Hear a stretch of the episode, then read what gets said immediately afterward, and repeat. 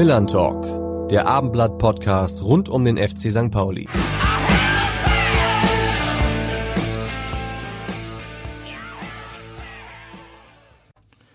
Und damit moin und herzlich willkommen zur 23. Ausgabe des Millern Talks. Mein Name ist Alex Berthold und ich melde mich hiermit aus meinem Urlaub zurück. Großes Kompliment an meine Kollegen Alex Laux und Carsten Harms, die mich bei der letzten Ausgabe hervorragend vertreten haben. Ganz stark Männer. Trotzdem freue ich mich natürlich besonders, dass ich heute wieder mit Carsten zusammen moderieren darf. Das letzte Mal ist gefühlt schon eine kleine Ewigkeit her, oder Carsten? Ja, moin Alex. Ja, es wird mal wieder Zeit, aber vielen Dank für das große Lob von dir. Und es wird heute meisterlich, so viel kann ich schon mal verraten. Ähm, was ich damit meine ähm, und wer unser Gast ist, das verrät uns natürlich auch heute wieder unser Rainer Wulff. Nur 22 Folgen unseres Millern Talk Podcasts benötigte es, um einen leibhaftigen Meistermacher vorstellen zu können. Nachdem er sein Team bereits zum zweiten Mal zur deutschen Fußballmeisterschaft geführt hat, nahm seine Mannschaft am vergangenen Wochenende die silberne Meisterschale entgegen. Die Blindenfußballmannschaft des FC St. Pauli hatte nämlich ihr letztes Spiel mit 1 zu 0 gegen den Vorjahrssieger MTV Stuttgart gewonnen und damit mal wieder eine fabelhafte Saison gekrönt. Ganz braun-weiß jubelt zurecht. Und den Cheftrainer, den kennen wir alle, vor allem auch als Stimme unseres AFM-Radios. Glückwunsch und herzlich willkommen, Wolf Schmidt. Moin, moin, moin, herrlich, wunderbar, die schönste St. Pauli-Stimme zu hören, die leider jetzt hier gerade durch ein Telefon eingespielt wurde. Aber Rainer klingt auch irgendwie in dem Format super. Ja, absolut. Äh, von uns natürlich auch nochmal ganz herzlichen Glückwunsch. Ähm, eine fantastische Leistung. Hast du schon realisiert, was ihr da geschafft habt? Hm, sagen wir mal so, das gibt so ein ganz äh, wunderbar beruhigendes Gefühl und so ein bisschen irreal, weil manchmal dann denkt man dran, ah, wir sind wieder Meister, dann denkt man wieder auch lange nicht dran. Und immer wenn das der Gedanke an die Meisterschaft kommt, ist das sowas, was so so ganz gut tut. Und das ist dann äh, ein ganz bisschen komisch, weil wir jetzt ja zum vierten Mal hintereinander Tabellenführer geworden sind und in der letzten Saison dann ohne Gegentor alle Spiele gewonnen, dann noch ein pokalartiges Spiel um die Meisterschaft spielen mussten und das verloren haben. Und mit dem Meistertitel jetzt gibt's halt so viel Bestätigung und Anerkennung, wo ich dann immer denke, hey, wir haben letztes Jahr genauso einen guten Fußball gespielt und alles. Und der Titel ist einfach unfassbar viel mehr auslösend, als es einfach nur der gute Fußball ist. Hm. Du hast uns ja heute die Meisterschale auch mitgebracht. Äh, hat sich eigentlich Christoph Nagel vom Museum schon gemeldet und gefragt, ob er sie haben kann und eine Vitrine stellen kann? So viele Meisterembleme gibt es dort ja nicht. Also wir nicht direkt, aber ich habe gehört, dass das Museum angefragt habt und wir haben ja auch gesagt, dass bei der ersten Schale 2017, dass wir die gerne im Museum auch als Leihgabe dahinstellen, zur Verfügung stellen, weil in der Garage am Borgweg, wo unsere ganzen Pokale sind, äh, da ist gar kein Platz mehr für eine Meisterschale. Die andere liegt oben auf so einem Stahlschrank in einem Pappkarton. Also das ist, äh, ja, kann man anders ausstellen. Und war auch ganz lustig, weil haben ganz viele Leute gratuliert. Äh, und Oke sagte, also unser Präsident Oke Göttlich sagte dann, na das gehört ja eigentlich aufs Briefpapier. Also ich weiß nicht, das war dann wahrscheinlich genau in der Reihe irgendwie äh, Weltpokalsieger, Besieger und zweifacher Blindenfußballmeister. Dann ist das genau in dieser marginalen, äh, wie sagt man, Titelfremde oder Ferne des bezahlten Fußballs, die da dann lustig ist. Mhm. Ich habe mir mal eure Bilanz angeguckt. Ein Unentschieden, ansonsten alles gewonnen. Trotzdem entscheidet sich die Meisterschaft am letzten Spieltag. Wie gut ist diese Liga bitte? Ja, da muss ich noch mal ein bisschen ausholen dazu, weil diese, die, die, der Modus, der war dadurch, dass wir so eine von den, von der Spieltagsorganisation so eine bisschen binär aufgestellte Liga sind. Also es gibt sogenannte Vereinsspieltage, die richten die teilnehmenden Teams aus, die bewerben sich im Jahr davor und das andere ist eine über die deutsche Städtemarketing und Bewerbungsprozesse gehandhabte Stadtspieltage. Der Auftaktspieltag und der Finalspieltag sind immer solche eventartigen Spieltage, bei der diese Perberger Stiftung äh, ihren Slogan mit Fußball in die Mitte der Gesellschaft äh, demonstrativ mh, mm, darstellen kann oder präsentieren kann. Mhm. Ähm, jetzt muss ich nochmal die Frage zurückholen. Äh, die, diese Souveränität der Liga. Die Liga war ist, also sind drei Teams, die um die deutsche Meisterschaft spielen. Das ist Rekordmeister MTV Stuttgart, das ist äh, sind die Sportfreunde Blau-Gelb äh, Blister Marburg und das sind wir. Das sind die drei Teams, die in den letzten Jahren den Blindenfußball in Deutschland bestimmt haben und wir sind schon seit Beginn der Liga dabei, waren das Kellerkind, immer letzter, haben uns dann in der zweiten Saison darüber gefreut, dass wir das erste Mal ein Tor geschossen haben und sowas und dann irgendwann mal, dass wir am letzten Spieltag nicht letzter geworden sind, so und so ist das so eine ganz kleine Bitcoin-artige Kurve, die da irgendwie sich so ausbreitet, also mit einer ganz flachen Strecke und dann, ja, kam, jetzt sind wir oben dabei und Stuttgart-Marburg, das war das Unentschieden gegen Marburg, das war auch ein rasantes Spiel, was wir in Hamburg am Spieltag hatten. Also das sind die Spiele, auf die sich dann auch die Spieler gefreut haben. Und in der Planung, wer spielt wann gegen wen, war aufgrund der von den Vereinen angestrebten Löschung dieses noch aufgesetzten Pokalmodus am Ende, war halt von der Sepp Herberger Stiftung auch bitte darauf hingewiesen worden, dass da Spiele stattfinden sollten, wo es schon noch um was geht. So, und dann haben wir gesagt, okay, dann gucken wir, wie die letztjährliche Tabelle war. Und anhand dieser Tabelle werden dann quasi die Spieltage terminiert. Das hatte dann für so Teams, die neu dabei waren, wie Wien und Düsseldorf, das Extrem, dass die am Anfang in einem Spieltag gleich Stuttgart und Marburg gespielt haben oder halt gleich gegen Top-Favoriten und richtig ja. abgeledert wurden und entsprechend auch viele Tore in den Spielen gefallen, in den, in den Spielen geschossen wurden, weil vielleicht hätte es am Ende auch auf die Tordifferenz ankommen müssen. Und da mhm. hatten wir schon mit Jonathan ganz gut vorgelegt, weil wir ins Finale punktgleich mit Stuttgart gegangen sind aber halt mit äh, zehn Toren mehr. Und da weiß jeder, der Fußball kennt, mit dem Unentschieden kannst du keine zehn Tore Tordifferenz aufholen. Das stimmt. Also. Das stimmt. Ähm, ihr habt ja in, in Bonn auf dem Münsterplatz gespielt. Das war ja so einer dieser Eventspieltage, die du angesprochen hast. Wie war das? Wie, wie, wie hat die Bevölkerung das, da wahrgenommen? Sind Menschen gezielt hingegangen oder gab es viel äh, sozusagen äh, Laufkundschaft, die da vorbeikam? Genau, das ist nämlich voll interessant, weil dieses Motto oder das Konzept ist immer so, dass da ein mobiles Spielfeld, 20 mal 40 Meter, Kunstrasen mit Seitenbanden, in dem Fall dann auch immer mit Hintertorbanden und so zwei Zuschauertribünen in ja, exponierten Innenstadtlagen aufgebaut wird. Und die Hoffnung ist dann da oder das, was damit verknüpft ist, dass dann Leute kommen, weil in den Innenstädten Leute sind und dann sagen, oh wow, da ist Fußball, was läuft hier eigentlich gerade? Also die dann mit Blindenfußball in Berührung kommen, die die vielleicht sonst nicht hingehen würden. Und das hat in Bonn auf eine sehr gute Art und Weise funktioniert, weil das eine sehr charmante, belebte Innenstadt ist. Also das ist jetzt nicht eine tote Fußgängerzone, mhm. sondern ganz viel Altbauten, auch nette Gaststätten und äh, also da kann man, da mag man gerne schlendern und flanieren. Also ich musste dann auch ein bisschen da rumlaufen oder unser Hotel war ganz in der Nähe. Und ich dachte, Mensch, hier kann ich mir vorstellen, dass jemand sogar, was weiß ich, aus Köln oder sonst woher kommt zum Shoppen, weil es eben nah beieinander ist, nicht ganz so kapitalistisch kalt, sondern halt noch mit einer charmanten Innenstadt. Und dann hatten wir noch einen Vorteil, mh, hm, häufig sind Innenstädte mit einem Gefälle des Untergrundes ausgestattet und der muss dann ausgeglichen werden. Da kommt dann so eine Art Dielen, Bierzelt, Tanzboden drunter und das ist dann für die Spielerinnen immer auch eine Sache, wo dann das Laufen trappelnd laut ist, wo dann schwingt, dann schwingt der Boden, weil das so Bretterböden mhm. sind. Und dieses mhm. Mal war das halt eine wirklich annähernd flache Spielfläche. Und äh, da wurde dann so eine Dämpfungsschicht irgendwie aus so einem Gummimaterial drunter gelegt und dann noch der Kunstrasen drauf, der auch noch eine Dämpfungsschicht hat. Dann haben die Schiedsrichter sehr streng darauf geachtet, dass der Boden gut verlegt wurde. Deswegen gab es auch diese Verzögerung, weil wir haben mit einer halben Stunde Verzögerung diesen Spielbetrieb erst begonnen weil die Schiedsrichter gesagt haben, hier an diesen Vernet, also die mit so Klettband aufgelegten Rasenkanten sind noch so Wülste, also ist noch hoch, da hat man noch ein erhabenes Ding, da ist, das ist keine ebene Fläche und dann musste der Dienstleister noch mal ran mit Cutter und alles noch mal glatt machen und so weiter und so fort mhm. und das waren, also das ist da voll aufgegangen und äh, diese auch von der Sepp Herberger Stiftung immer auch vorgetragenes Argument, wir brauchen spannende Spiele.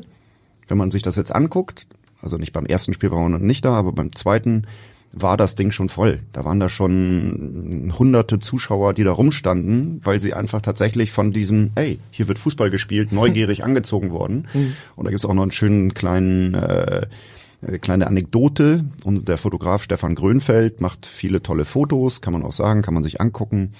Der stand dabei und hat zwei Leute belauscht, während er da fotografierte. Mhm. Und dann sagte er, ey, das ist hier Virtual Reality Fußball. Weil ich sehe doch, die haben doch diese Brillen da und so. Und dann hat äh, Stefan nur erklärt, dass er dann den Leuten erzählt hat, wie Blindenfußball funktionierte. Und da meinte er, danach hätten die noch weniger verstanden. Also das ist, genau, weil man beim Blindenfußball halt diese, diese Verdunkelungsbrillen ja, ja. tragen muss, die dann so aus schwarzem Gummi sind. Und die sind vielleicht so ein bisschen, könnte man denken, Virtual Reality Brillen, weil wir haben auch noch so einen Kopfschutz drauf, der direkt ja. drauf genäht ist und ja, ja. Virtual Reality Blindenfußball in der Innenstadt. Und es gab ja so ein Event später auch schon mal auf dem Rathausmarkt in genau. Hamburg, erinnere ich mich vor einigen Jahren. Ist das wieder mal geplant? Das ist ja das Ding, dass wir in, auf dieser Ebene der Sportpolitik eigentlich gar nicht mitspielen weil dann gibt's da den Fußballverbandspräsidenten, der das mit einem Kuratoriumsmitglied der Sepp Stiftung, mit was weiß ich, dem Staatsrat Sport oder sonst was vielleicht noch gerade macht, aber das ist dann keine Informationskette, wo wir als real existierende Sportler, Sportlerin, Trainer so gefragt werden, sondern äh, das wird eher so ein bisschen in den, äh, wie sagt man, sportlichen Hinterzimmern. Wurde damals so gemacht. Also ich habe mhm. davon nichts mitbekommen, dass da eine Planung ist. Mm, das war übrigens auch ein Spieltag, der funktioniert hat, weil da war Hafengeburtstag, es war gutes Wetter, es war Mai, da waren immer, das war noch die Zeit, wo Mai Regen und so und Wind mhm. kommen konnte. Ich weiß gar nicht, ob wir damals an beiden Tagen gespielt haben, weil der Samstag war knallvoll, alles da. Und ich weiß nicht, ob man da noch Sonntag spielen durfte, auch ob das ein doppelter Spieltag war, da bin ich jetzt nicht mehr ganz sicher. Auf alle Fälle war Sonntag nix. Innenstadt zu, keine Läden mhm. offen, mhm. alles platt. Wie ist denn der Blindenfußball in den vergangenen Jahren gewachsen, sowohl bei euch beim FC St. Pauli, aber auch in Deutschland? Wie, wie würdest du die Situation gerade beschreiben? Wachsen, weiß ja nicht, ob das das richtige Wort ist, weil mit wachsen würde man ideal denken, es hat jetzt viel mehr Standorte gegeben, wo gespielt wird, sogar vielleicht wettkampfmäßig oder wo zumindest auch trainiert wird, um am Wettkampf teilzunehmen. Das kann ich so jetzt nicht genau erkennen. Also es sind Teams haben aufgehört oder sind nicht mehr, äh, spielen nicht mehr. Neue Teams haben angefangen mit anderen Teams zusammen, also Chemnitz zum Beispiel, die ganz lange dabei waren, mit uns auch immer sich um die letzten Plätze gerungen haben, mm, die dann auch aber vor uns schon mal hätten Meister werden können in Freiburg auf dem Stadtspieltag, das dann ganz knapp nicht geschafft haben und die jetzt einfach nicht mehr am Wettbewerb teilnehmen. Dafür Fortuna Düsseldorf dabei und neu auch das Team aus Wien, was dabei ist. Das heißt, es gibt eine Entwicklung, aber ein Wachsen würde ich nicht unbedingt sagen, weil dafür müsste es dann wirklich auch, äh, ähm, oder das kann ich nicht beurteilen, weil ich es nicht mhm. sehen kann. Ich weiß nur, dass bei uns die Abteilung wächst, aber das ist auch eine Sache, weil wir mit einer Trainingsgruppe auch an den Start gegangen sind, wo inklusiv Fußball gespielt wird wo man eben sagt, wir wollen eigentlich jedem Kind, was Lust hat, Fußball zu spielen, auch wenn es nicht so gut gucken kann. Es muss aber nicht unbedingt schlecht gucken können, um da mitspielen zu können. Mhm. Einfach die Chance geben, Fußball zu spielen. Und das ist eben dann auch im, im äh, Umkehreffekt oder wie sagt man so in der Win-Win-Situation. Mhm. sind dann die vollblinden Kinder, Jugendlichen, die dann gegen sehende andere spielen und die dann hohen sportlichen Reiz und Widerstand stellen, weil das einfach sehende Spieler einfach viel schneller spielen können als wenn du jetzt in derselben Sache blind spielst, mhm. so, dann geht's um den Ausgleich und die haben dann sportlichen Reiz. Das heißt, durch diese inklusive Spielform konnten wir auch unsere Wettbewerbsperspektivspieler und Spielerinnen entwickeln. Und vielleicht muss man dazu sagen, noch im Ligatraining ist es halt auch durch Serdal Celebi, unseren Physiotherapeuten, mal initiiert worden oder klar gemacht worden, dass alle Spieler, egal wie gut sie gucken können, im Blindenfußball darf man auch noch mit einer stärkeren Brille oder mit einem Sehrest spielen in Deutschland, international mhm. nicht, aber in Deutschland ist das eine Liga, die schon inklusiv Light ist, also die Bundesliga. Und Serdi hat immer gesagt, wenn Leute zum Training kommen und trainieren, es müssen alle vom Beginn an verdunkelt spielen.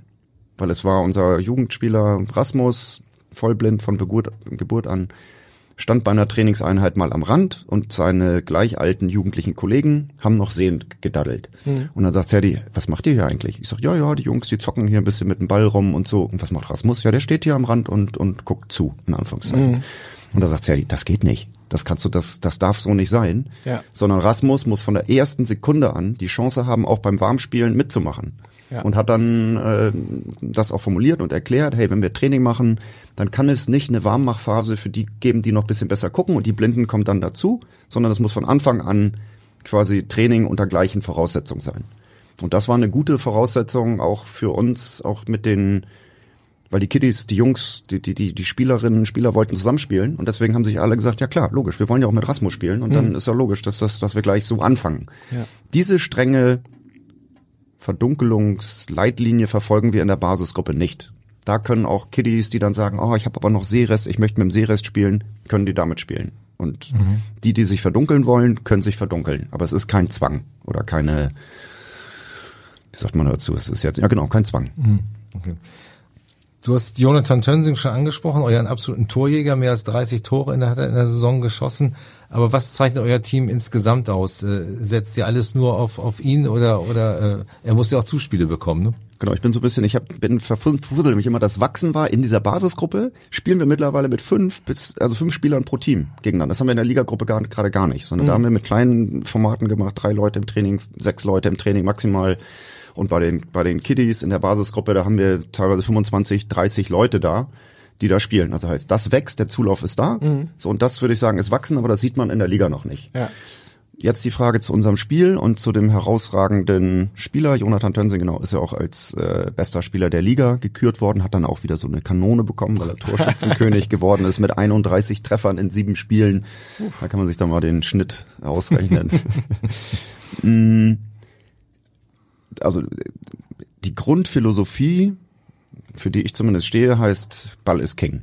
Also jeder Spieler, jede Spielerin muss mit einem Ball umgehen können. Das ist unsere Grundlage, weil wir auch nicht die super Brecher sind, sondern eher große Leute, auch teilweise große Leute, Kämpfer. Aber wir sind ein Team, was auf allen Positionen mit dem Ball umgehen können jetzt weiß ich nicht, ob ich soll oder will sagen, weil ich mhm.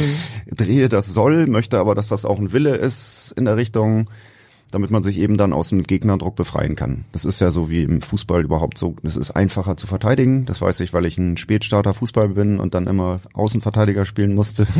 und äh, das war mal die Position, die keiner spielen will, damals noch. Da war es noch nicht so mit hier. Ich bin Offensivspieler, Außenspieler. Mhm hm, ja, und dann wäre ich auch eher dann in die Innenverteidigung abgewandert. Also, verteidigen ist leichter und äh, das Spiel mit dem Ball an Leuten vorbeizukommen ist schwerer.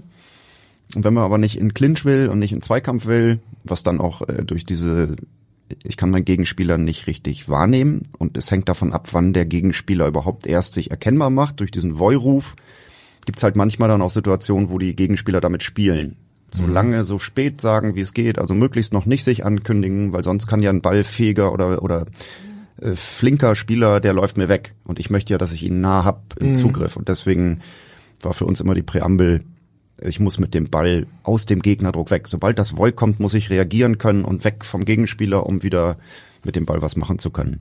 Und Jonathan ist da natürlich einer der allerbesten Spieler, aber jetzt ist er auch noch der torgefährlichste Spieler und deswegen haben wir uns auch im, fürs Finale so ein bisschen überlegt, wie wir Jonathan einsetzen können und hatten dann tatsächlich gesagt, wenn er in vorderster Reihe, da wo er seine Tore schießt, nicht zum Zug kommt, dass wir ihn dann ein bisschen zurückholen vor die Kette, dass er so in Halbposition schon Zeit hat für die Spielentwicklung Ball anzunehmen, um dann in seine unfassbar guten Slalom-Dribblings, Zickzack-Dribblings reinzukommen, um vielleicht sogar für so einen durchsetzungsstarken Spieler wie Rasmus die ja übrigens auch bei den Nationalmannschaftskollegen sind, dann vorne die Bälle reinspielen kann.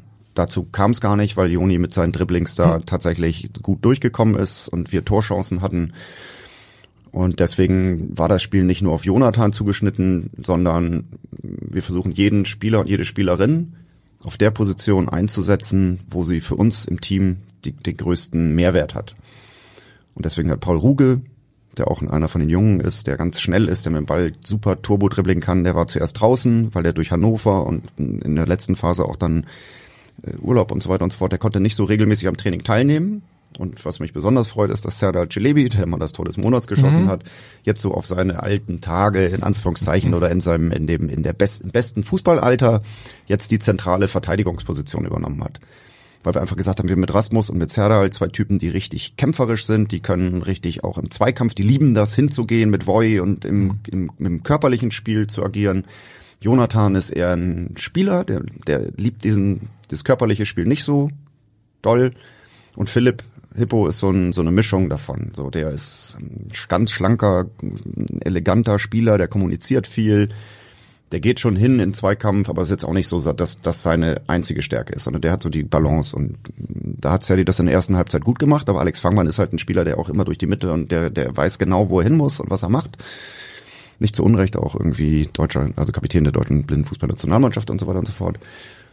Und dann hatten wir noch überlegt, dass wir Rasmus als Manndecker für Alex abstellen, weil die Stuttgarter spielen sogenanntes Y, das heißt, auf beiden Außenseiten haben sie torgefährliche Spieler. Das eine ist Alex Fangmann, das andere ist Veda Zarikaya, dann hat aber Doran auch gespielt.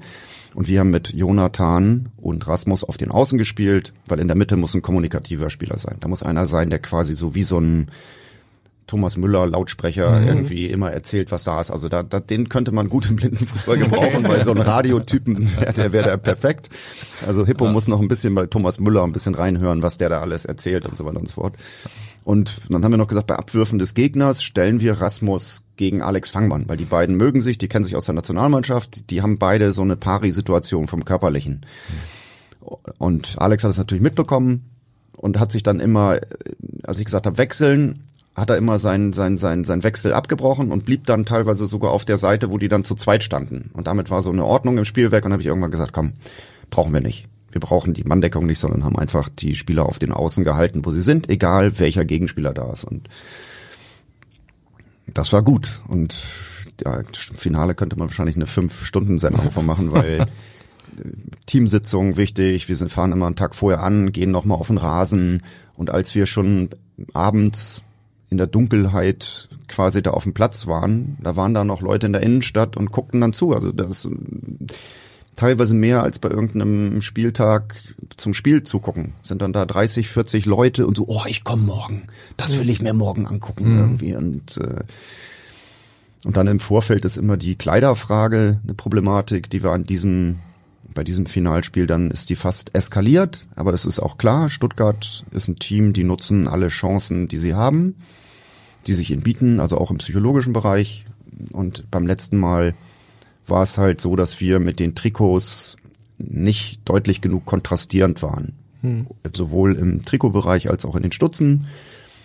Und wir haben dann, obwohl wir zweit genannt waren, mussten wir, haben wir dann gesagt, okay, dann wechseln wir die Stutzen. Und, und äh, Fußballer, die vor einem Finalspiel, also wenn du jetzt sagst hier, du spielst jetzt WM-Finale oder was weiß ich, das keine Ahnung. Also sagst mhm. jetzt kommt, zieht nochmal eure Schuhe aus und das sind junge Spieler. Ja, ganz ehrlich, du ziehst dir nicht vor einem Finale, wo du jetzt in der Warmmachphase bist, das, die ist eine halbe Stunde lang, da ziehst du dir nicht nochmal die Schuhe aus. Ja. So, und ich wusste, dass das wieder eine Problematik ist, vor allen Dingen, weil wir auch neue Trikots bekommen haben, weil der Verein mit der DIY-Serie gerne wollte natürlich, dass Serdi ist da als Modell, Model da ja. fotografiert für dieses mhm. graue Pride-Trikot und wir spielen noch mit Under Armour und dann sagte Bernd von Geldern, das geht nicht, ihr müsst hier mit äh, den offiziellen Trikots spielen. Vor allen Dingen gerade, wenn ihr jetzt vielleicht Meister werdet und dann äh, geht's, gehen die Bilder da ja, durch klar. die Gegend ja. und wir haben hier eigene Trikots, also bitte zieht die an. Mm, und äh, da sind halt die beiden Sätze, für die wir uns entschieden haben. Einmal braun, okay, und einmal dann dieser graue Satz, weil Serdi den auch getragen hat ja. und weil das halt so eine so einen Bezug hat. Aber die Stutzenfarben sind beide dunkel. So, und wir haben dann im Team entschieden, wir wollen grau spielen, also schwarze Stutzen, haben das auch per E-Mail vorher dann rausgeschickt und ja. gesagt, auch über den Liga-Ausschuss, guck mal, wir spielen übrigens so und so, können wir uns darauf abstimmen. Kam nix. Mail ist bei uns nicht angekommen. Mhm. Ist klar. Ist klar, ja. Oh, passiert. Ja, und, und dann, und dann gab's das Ding, ich habe dann gesagt, weil ich bin jemand, der immer alles sehr genau nimmt und irgendwie auch über den Tellerrand guckt und Klamotten und ich habe da noch die Ärmellogos AFM auf der einen Seite und dann haben wir so, wir werden immer mit diesen Augenpflastern gesponsert. Und das ist ein Hersteller, wo ich denen gesagt habe, Alter, jedes Jahr schickt ihr uns dann Umzugskarton mit, mit iPads, weil das so ein Verbrauchsmaterial ist. Also wenn du spielst, wir kleben doppelt, also zwei Pflaster jeweils auf jedes Auge, vier Pflaster pro Spiel, spielst ein Turnier, hast du so einen ganzen, eine halbe Kiste ist verbraucht. Also du ja. hast einen irrsinnigen Durchsatz. Die kosten auch Geld, ist ja logisch, weil Kinder, die schielen oder sowas, da soll das halten und auch hautfreundlich sein und so weiter und so fort. Und diese, diese Firma unterstützt uns halt. Dann habe ich gesagt, komm, wir machen noch ein Ärmellogo drauf. So, und das war auf dem letzten Drücker noch mit Printen und drauf und hin und her. Aber es gab eben dann, ahnte ich, diese, diese Problematik der nicht kontrastierenden Farben. Und habe das vorher auch den Schiedsrichtern noch erzählt, so und so sieht's aus. So ist es. Wir spielen so und so, können wir nicht anders. Wir können unsere alten gemeldeten Farben nicht spielen, weil wir jetzt neue Sachen haben. Hm. Stuttgart kam natürlich an, schwarze Stutzen. So, und dann ging es darum, nee, wir ziehen nicht aus. Nee, ich habe gesagt, wir ziehen auch nicht aus. Und erstmal habe ich gesagt, ich moderiere das gar nicht, weil ich weiß, dass das eine Zuspitzung wird. So, weil die wollen sozusagen, wenn es eine Möglichkeit gibt, mit so einem psychologischen Dreh oder sowas nochmal ein bisschen rumzupisacken oder irgendwie so ein bisschen zu nerven, werden die versuchen, das durchzuziehen. Und ich habe dann gesagt, Philipp, Kapitän, mach du das oder Jonas, Co-Trainer, mach du das. Ich möchte nicht wieder in die Konfrontation gehen, weil ich bin immer überall vorne da, da der, derjenige, der dann auch als Step oder sonst was da sich dann aufreibt und auch emotional wird. Und endete dann aber darin, dass die Schiris dann gesagt haben, Wolf, komm ran, komm ran. So, zack. Und dann haben die versucht, das ganz ruhig zu moderieren. Aber es blieb beim Putt. Und dann haben die gesagt, ja, wir können dann vielleicht nicht äh, gut sagen, ist es ein Strafstoß oder Ecke oder sonst was oder wer war dran, weil wenn ihr beide schwarze Stutzen habt, wir können das schlecht unterscheiden. Mhm. Ich habe gesagt, wir können Stutzstrümpfe, es gibt ja noch so, so mit so einem Steg unten dran, können wir nehmen, schneiden wir ab, ziehen drüber. Wir ziehen keine Schuhe aus. So. Dann hat der Nationaltrainer Martin Menia noch bei den Marburgern, wo er früher auch gespielt hat, gefragt. Dann kamen die mit so einer Kiste an, blaue, hellblaue Stutzen. Hab ich gesagt, klar, und mit, mit einer Socke dran. Mhm. Dann habe ich gesagt, wo ist die Schere? Nee, abschneiden geht nicht, abschneiden geht nicht. ja, Leute, hallo. Welchen Teil von wir ziehen die Schuhe nicht aus, so, habt ihr nicht verstanden? Genau, ja. genau, was habt ihr daran nicht verstanden? Wir ziehen unsere Schuhe nicht aus. Wir sind bereit, was überzuziehen. So, und dann war das, ist ja da auch äh, ein Kaufhaus gegenüber, da, weil es direkt in der Innenstadt ist. Ich hatte vorher mit so einer Jugendtrainerin gesprochen und dann habe ich die kurz gefragt, ist hier noch eine Sportabteilung? Ja, ist noch eine Sportabteilung. Sepp Herberger Stiftungsmanager sagte, nein, nein, wir müssen anfangen hier, die Fernsehbilder, das geht los hier, wir müssen jetzt hier machen, Druck, Druck, Druck. Also das war klar, das ist eine konfrontative Situation. Dann habe ich gesagt, okay, komm, sind noch fünf Minuten, ich gehe jetzt hoch, vierter Stock, Sportabteilung steht dran, fahre dann mit der Rolltreppe hoch, also voll Samstagnachmittag, ey, bitte, darf ich kurz durch, durch, äh, schlänge hoch. guck rum, Spielsachen, Spielsachen, alles mögliche, guck, wo ist denn das? Ja, kenne ich ja aus Hamburg irgendwie, da ist dann auch vielleicht im hinteren Bereich irgendwas, fragt danach, gibt's hier eine Sportabteilung? Nö. ja, war gerade abgebaut, die Schilder waren noch dran, okay, so, okay, noch drei Minuten bis Anpfiff, so, und äh, das ist dann auch so, wenn du nicht pünktlich am Platz bist, gibt's erste gelbe Karte und so weiter und so fort. Und dann bin ich runter, Herrenabteilung, also Herrenoberbekleidung, zwei Stockwerke drunter und dann sehe ich so Socken. Okay, hier Socken, alles klar, welche nehme ich denn? Dann waren das so Tommy Hilfiger, blond, äh, weiße, weiße Basketballstrümpfe im Doppelpack, günstig.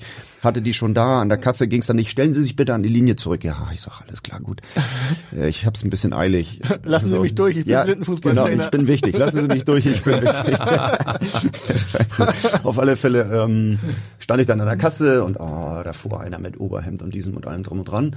Und dann äh, bin ich dran, Kartenzahlung, ja, Kartenzahlung geht und so, und dann klingelt's Telefon, war Stefan Grünfeld, der Fotograf, und sagt, Wolf, Wolf, die Stutzenfrage ist geklärt, alles klar, habe ich die, habe ich die, habe ich, hab ich die, die, die, die vier Doppelpack da, äh, Sockenpaare liegen gelassen, vor allem, weil die Schere hätten wir auch noch nicht gehabt, das hätte noch gedauert, dann die Dinge abzuschneiden. Und bin dann runter gesprintet und kam an und habe dann gesehen, dass die schwarzen Stutzen von uns mit einem wunderbaren roten senkrechten Streifen überklebt waren. Die Schiedsrichter haben dann gesagt, wir kleben oben, ich weiß nicht, wie man das beim Stutzen nennt, wo beim HSV so diese schwarz-weißen Würfel sind, der Überschlag, das mhm. Bündchen, also das Wo Bündchen. Oben, ne? Genau, die, die Umkrempelkante wollten die Schiedsrichter mit Klebeband umwickeln. Da sagt Serdal Cilebi, unser Physiotherapeut, nee, nee, nee, nee, das gibt einen Blutstau, das staut, mach senkrecht. Und dann war das auf den Schienbeinschonern senkrecht, einfach dieser rote Streifen, Klebeband ging auch nicht weg. Und äh, damit war so, uh, die erste, die erste Hürde vom Psycho von der psychologischen Kriegsführung überwunden. Und davor war das schon so, dass wir beim Warmmachen gab es aus der einen Ecke St. Pauli, St. Pauli. Da war dieser Fanclub Blaubeeren Bonn und haben da richtig mit 50 Leuten Monster supported und ich habe so ein bisschen aus dem Augenwinkel nach rechts geguckt, wie die Stuttgarter waren und die wurden da kleiner. Das war dann so ein bisschen so, uh. Oder vielleicht war es auch nur, dass wir groß geworden sind. Und dann also viel Drama um nichts letztlich. nee, das Drama war gut. Also die, die Anfeuerung war gut und das Drama war wichtig, weil du sozusagen deine Grenze auch, wie sagt man, nicht mit Messer zwischen den Zähnen, sondern quasi freundlich, bestimmt, kooperationsfähig hm. hältst. Und wenn du die Grenze hältst und dabei dann entspannt bleibst, das ja. ist dann auch was, was du im Spiel mitnimmst. Klar, da gehst du dem Gegner so ein bisschen unter die Haut schon. Das ist, das ist gut, im positiven Sinne. Ja, da sagst du einfach, komm, du, ja, wir machen so, das haben wir doch gesagt. Und na gut, dann machen wir das so.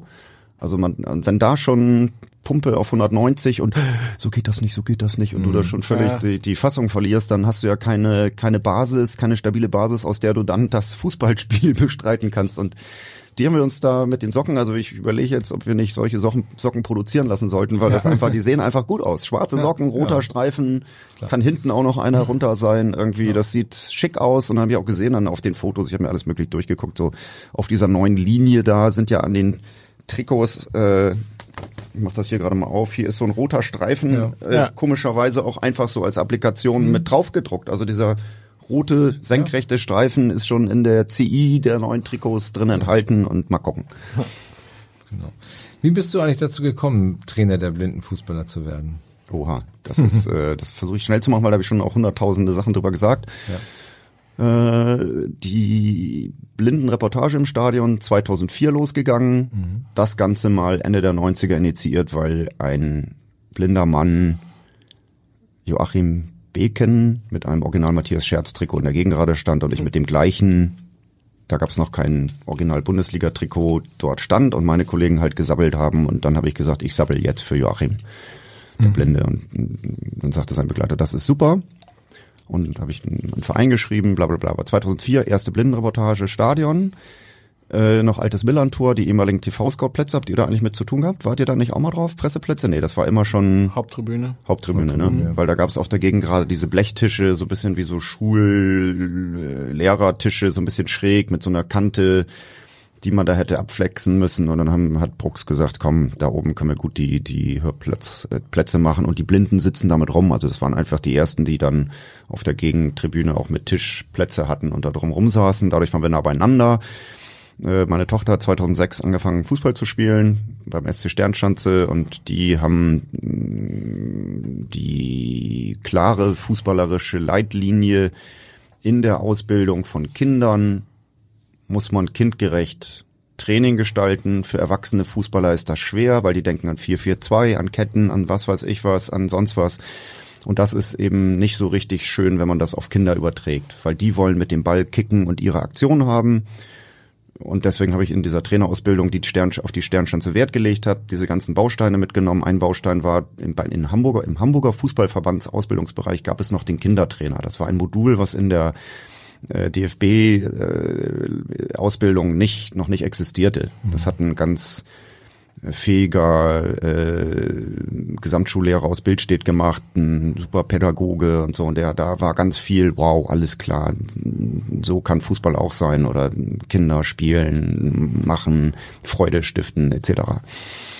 Und, und diese ganzen Trainingsbausteine, die ich dann bis zur B-Lizenz kennenlernen durfte, da habe ich dann immer wieder bei den blinden Reportagen auch aus der Trainerausbildung erzählt und gesagt, wie klasse das ist und dass das wirklich super ist und das macht richtig Spaß und äh, was man da alles macht und man kann das ja auch ein bisschen in die Reportage mit einfließen lassen, wenn du dann so ein bisschen so ein Fachsprech mm, oder worauf achtet man beim Fußball auch in der Trainerausbildung.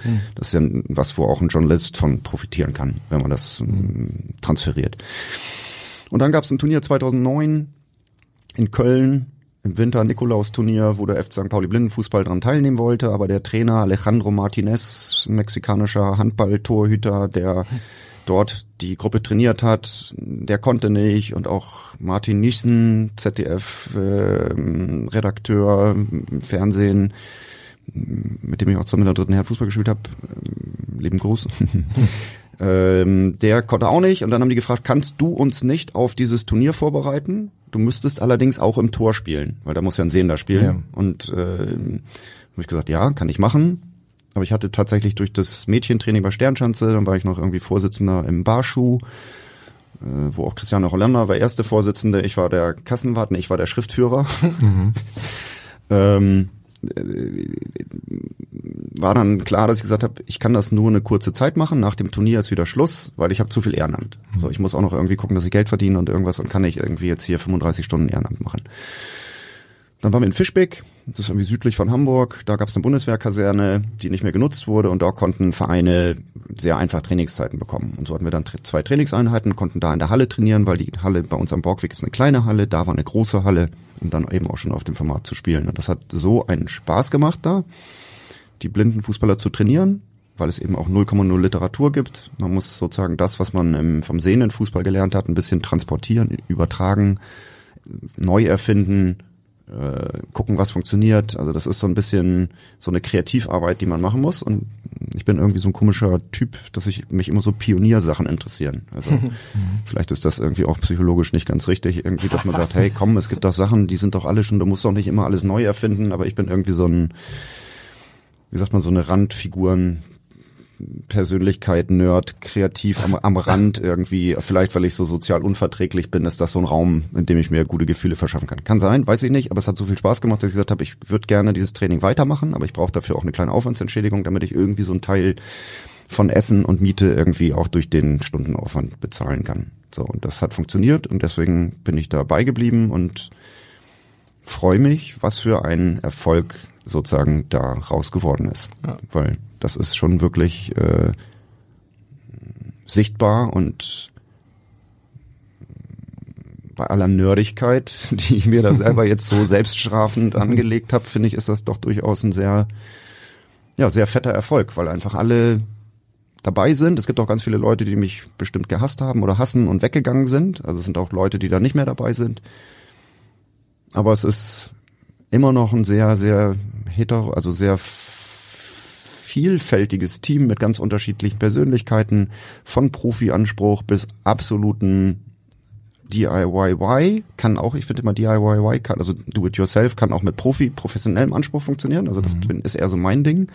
Aber auch mit ganz viel liebevollem Amateur-Ding zum Beispiel. Also bringt mich zwar ein bisschen auf die Palme und ich kämpfe dann auch. Also wenn ich jetzt bei uns auf die Webseite gucke, wir haben ja so eine wunderbare E-Mail-Adresse äh, äh, www.fcstpauli.info, weil Michael Löffler, unser Teamgründer, damals bei St. Pauli angefangen und so geguckt hat. Da war Internet jetzt noch nicht so, dass der Verein alle .orgs und EU und was ja. weiß ich was und äh, edu und sonst was gesichert hat. Und da hat Michael Löffler gesagt, ich möchte gerne stpauli.info. Ach, die gibt's noch? Das ist ja stark. Hat sich, hat sich die dann gesichert. Also deswegen ist das unsere URL. Und wenn ich jetzt auf unsere Website gucke, die wird von ehrenamtlichen Leuten gestaltet, da steht zu unserer Meisterschaft noch nichts drin. Da steht immer noch irgendwie Besuch von der Sesamstraße oder wir haben hier eine Möhre für zwei gedreht und sowas. Und das ist, wenn du dann sagst, ey, guck mal, also eine Website, eine Webseite, die irgendwie auch im Amateursport oder sonst was geführt wird und du bist gerade Meister geworden könnte man doch eigentlich von ausgehen, dass man das schafft oder hinbekommt, dass man dann auch dazu was schreibt. Ja, ja, bei Facebook ist doch was erschienen und so weiter und so fort. Ja, bei Facebook ist was erschienen, aber wir haben eine eigene Webseite, wo das drauf muss. So, Entschuldigung, wenn ich jetzt hier die Person nicht direkt anspreche, sondern das hier so. Und ich, ich sage das nur, weil das ist was, wo ich dann auch mit mir ringe und dann sage, hey, komm, lass gut sein. Du weißt ganz genau, die Leute arbeiten, die können nicht und so. Und so muss ich dann auch als Perfektionist mit wie sagt man? Muss man Abstriche machen. Jetzt hätte ich fast gesagt, blinden Flecken. Das ist aber so ein Schimpfwort eigentlich. Ja. Also wie würde man das denn besser formulieren, wenn man sagt, so mit so Leerstellen oder mit unbearbeiteten Acker, mit unbearbeiteten Ackerstücken äh, ja. rumhängen. So. Und das ist einfach, ja, das ist immer noch das, also das Faszinierende, das ist aber ein bisschen anstrengend, aber vielleicht ist es genau das, was auch diesen Pionier Antrieb einfach am Leben erhält. Dass es einfach so viele verschiedene Ansätze gibt und die alle unter einem Hut mh, mm, zu bringen und es führt einen auch selber an die Grenzen. Also ich bin auch manchmal ein bisschen froh, dass ich nicht alles bestimmen kann, weil dann könnte das tot langweilig sein, alles mhm. super perfektionistisch äh, geleckt und dann sehe ich Matthias Gutzmann, unseren Torhüter, der dann da durchdreht und irgendwie seinen ganzen Kram auf eine ganz andere expressive Ebene macht, so, das ist auch gut. Und das muss alles seine Berechtigung haben, damit es ein schönes Zusammenspiel wird. Welchen Anteil hat denn ein, ein Trainer an dem Meistertitel? Ähm, und, und, wie, und wie trainiert man? Also ich meine, oder wie bereitet man sich auf den Gegner vor? Das ist, äh, stelle ich mir nicht so einfach vor, denn ich meine, das, was man aus dem Profifußball kennt, ähm, Videoanalyse, das äh, fällt bei euch halt flach. Nö, das fällt nicht flach. Okay. Aber das ist ja vielleicht genau das, wo du hingehst. Also äh, wir Trainer und also ich habe einen Trainer, ich habe einen Co-Trainer, wir haben Michael Hein, ist derjenige, der bei uns früh angefangen hat, Video auch aufzuzeichnen. Auch um andere Teams, also nach dem Motto, wenn wir irgendwo an so einem Spieltag sind, dann geht's ja los mit ein Spiel um acht, eins um zehn, eins um zwölf, eins um 14 Uhr, keine Ahnung. Also es geht immer Spiel nach Spiel nach Spiel. Und wenn du selber in der Spielvorbereitung bist, dann kannst du teilweise die Gegner gar nicht scouten oder angucken. Und Michael Hein, der ist professioneller Kameraassistent, dreht jetzt wieder mit Fatih Akin, irgendein Rapper, ich weiß nicht, wie der heißt, so ein deutsch-arabischer Gangster-Rapper, der auch noch aktiv ist. Meine Tochter kannte den, mir ist der Name schon wieder entglitten irgendwie und äh, der hat sich da hingestellt mit der kleinen Mini-Kamera, die wir gekauft haben. Also fast, ich hätte fast gesagt, so für ihn war das Kaugummi-Automat. Also so eine 200 Euro HD-Kamera, die nicht mal das und das kann, aber du kannst damit filmen, so. Und dann hat er die Filme, also diese Spiele gefilmt, hat die dann teilweise auch unsere Spiele und dann hochgeladen bei YouTube und sonst wie. Und so konnten wir uns dann zum Beispiel auch das Spiel Stuttgart gegen Marburg nochmal angucken, was wir auch in Stuttgart gesehen haben. Und das guckt man sich ziemlich genau an und weiß dann, das und das erwartet uns. Und bereitet darauf auch vor. Also ich habe im Training dann auch bestimmte Spielformationen der Stuttgarter simulieren lassen und habe dann gesagt, Zerdi, du bist jetzt Alex Fangmann. Lass dich tief anwerfen, versuch nach innen durchzuziehen oder versuch immer durch die Mitte zu kommen und wir müssen die Mitte schließen. Also du versuchst dann schon Charakteristika des Gegners auch in deine Vorbereitung einfließen zu lassen. Ich glaube tatsächlich, dass der Anteil von Trainern im Blindenfußball wichtig ist. Und umso wichtiger ist es eigentlich, dass man mehrere, dass man große Trainerteams hat. Also so wie es jetzt im Profifußball ist, glaube ich, äh, dass du da eine riesen Crew an Trainern hast, ist es im Blindenfußball fast das Gleiche. Ich versuche das immer Leuten zu erklären, wenn ich sage, am Blindenfußball zum sehenden Fußball gibt es einen Unterschied. Der ist wirklich auch für die Sportartentwicklung ähm, sehr wichtig. Ich habe in dem Training vielleicht nur die beiden Nationalspieler Jonathan und Rasmus. Ich möchte mit denen aber trotzdem auch Wettkampfsituationen trainieren, die denen was bringt.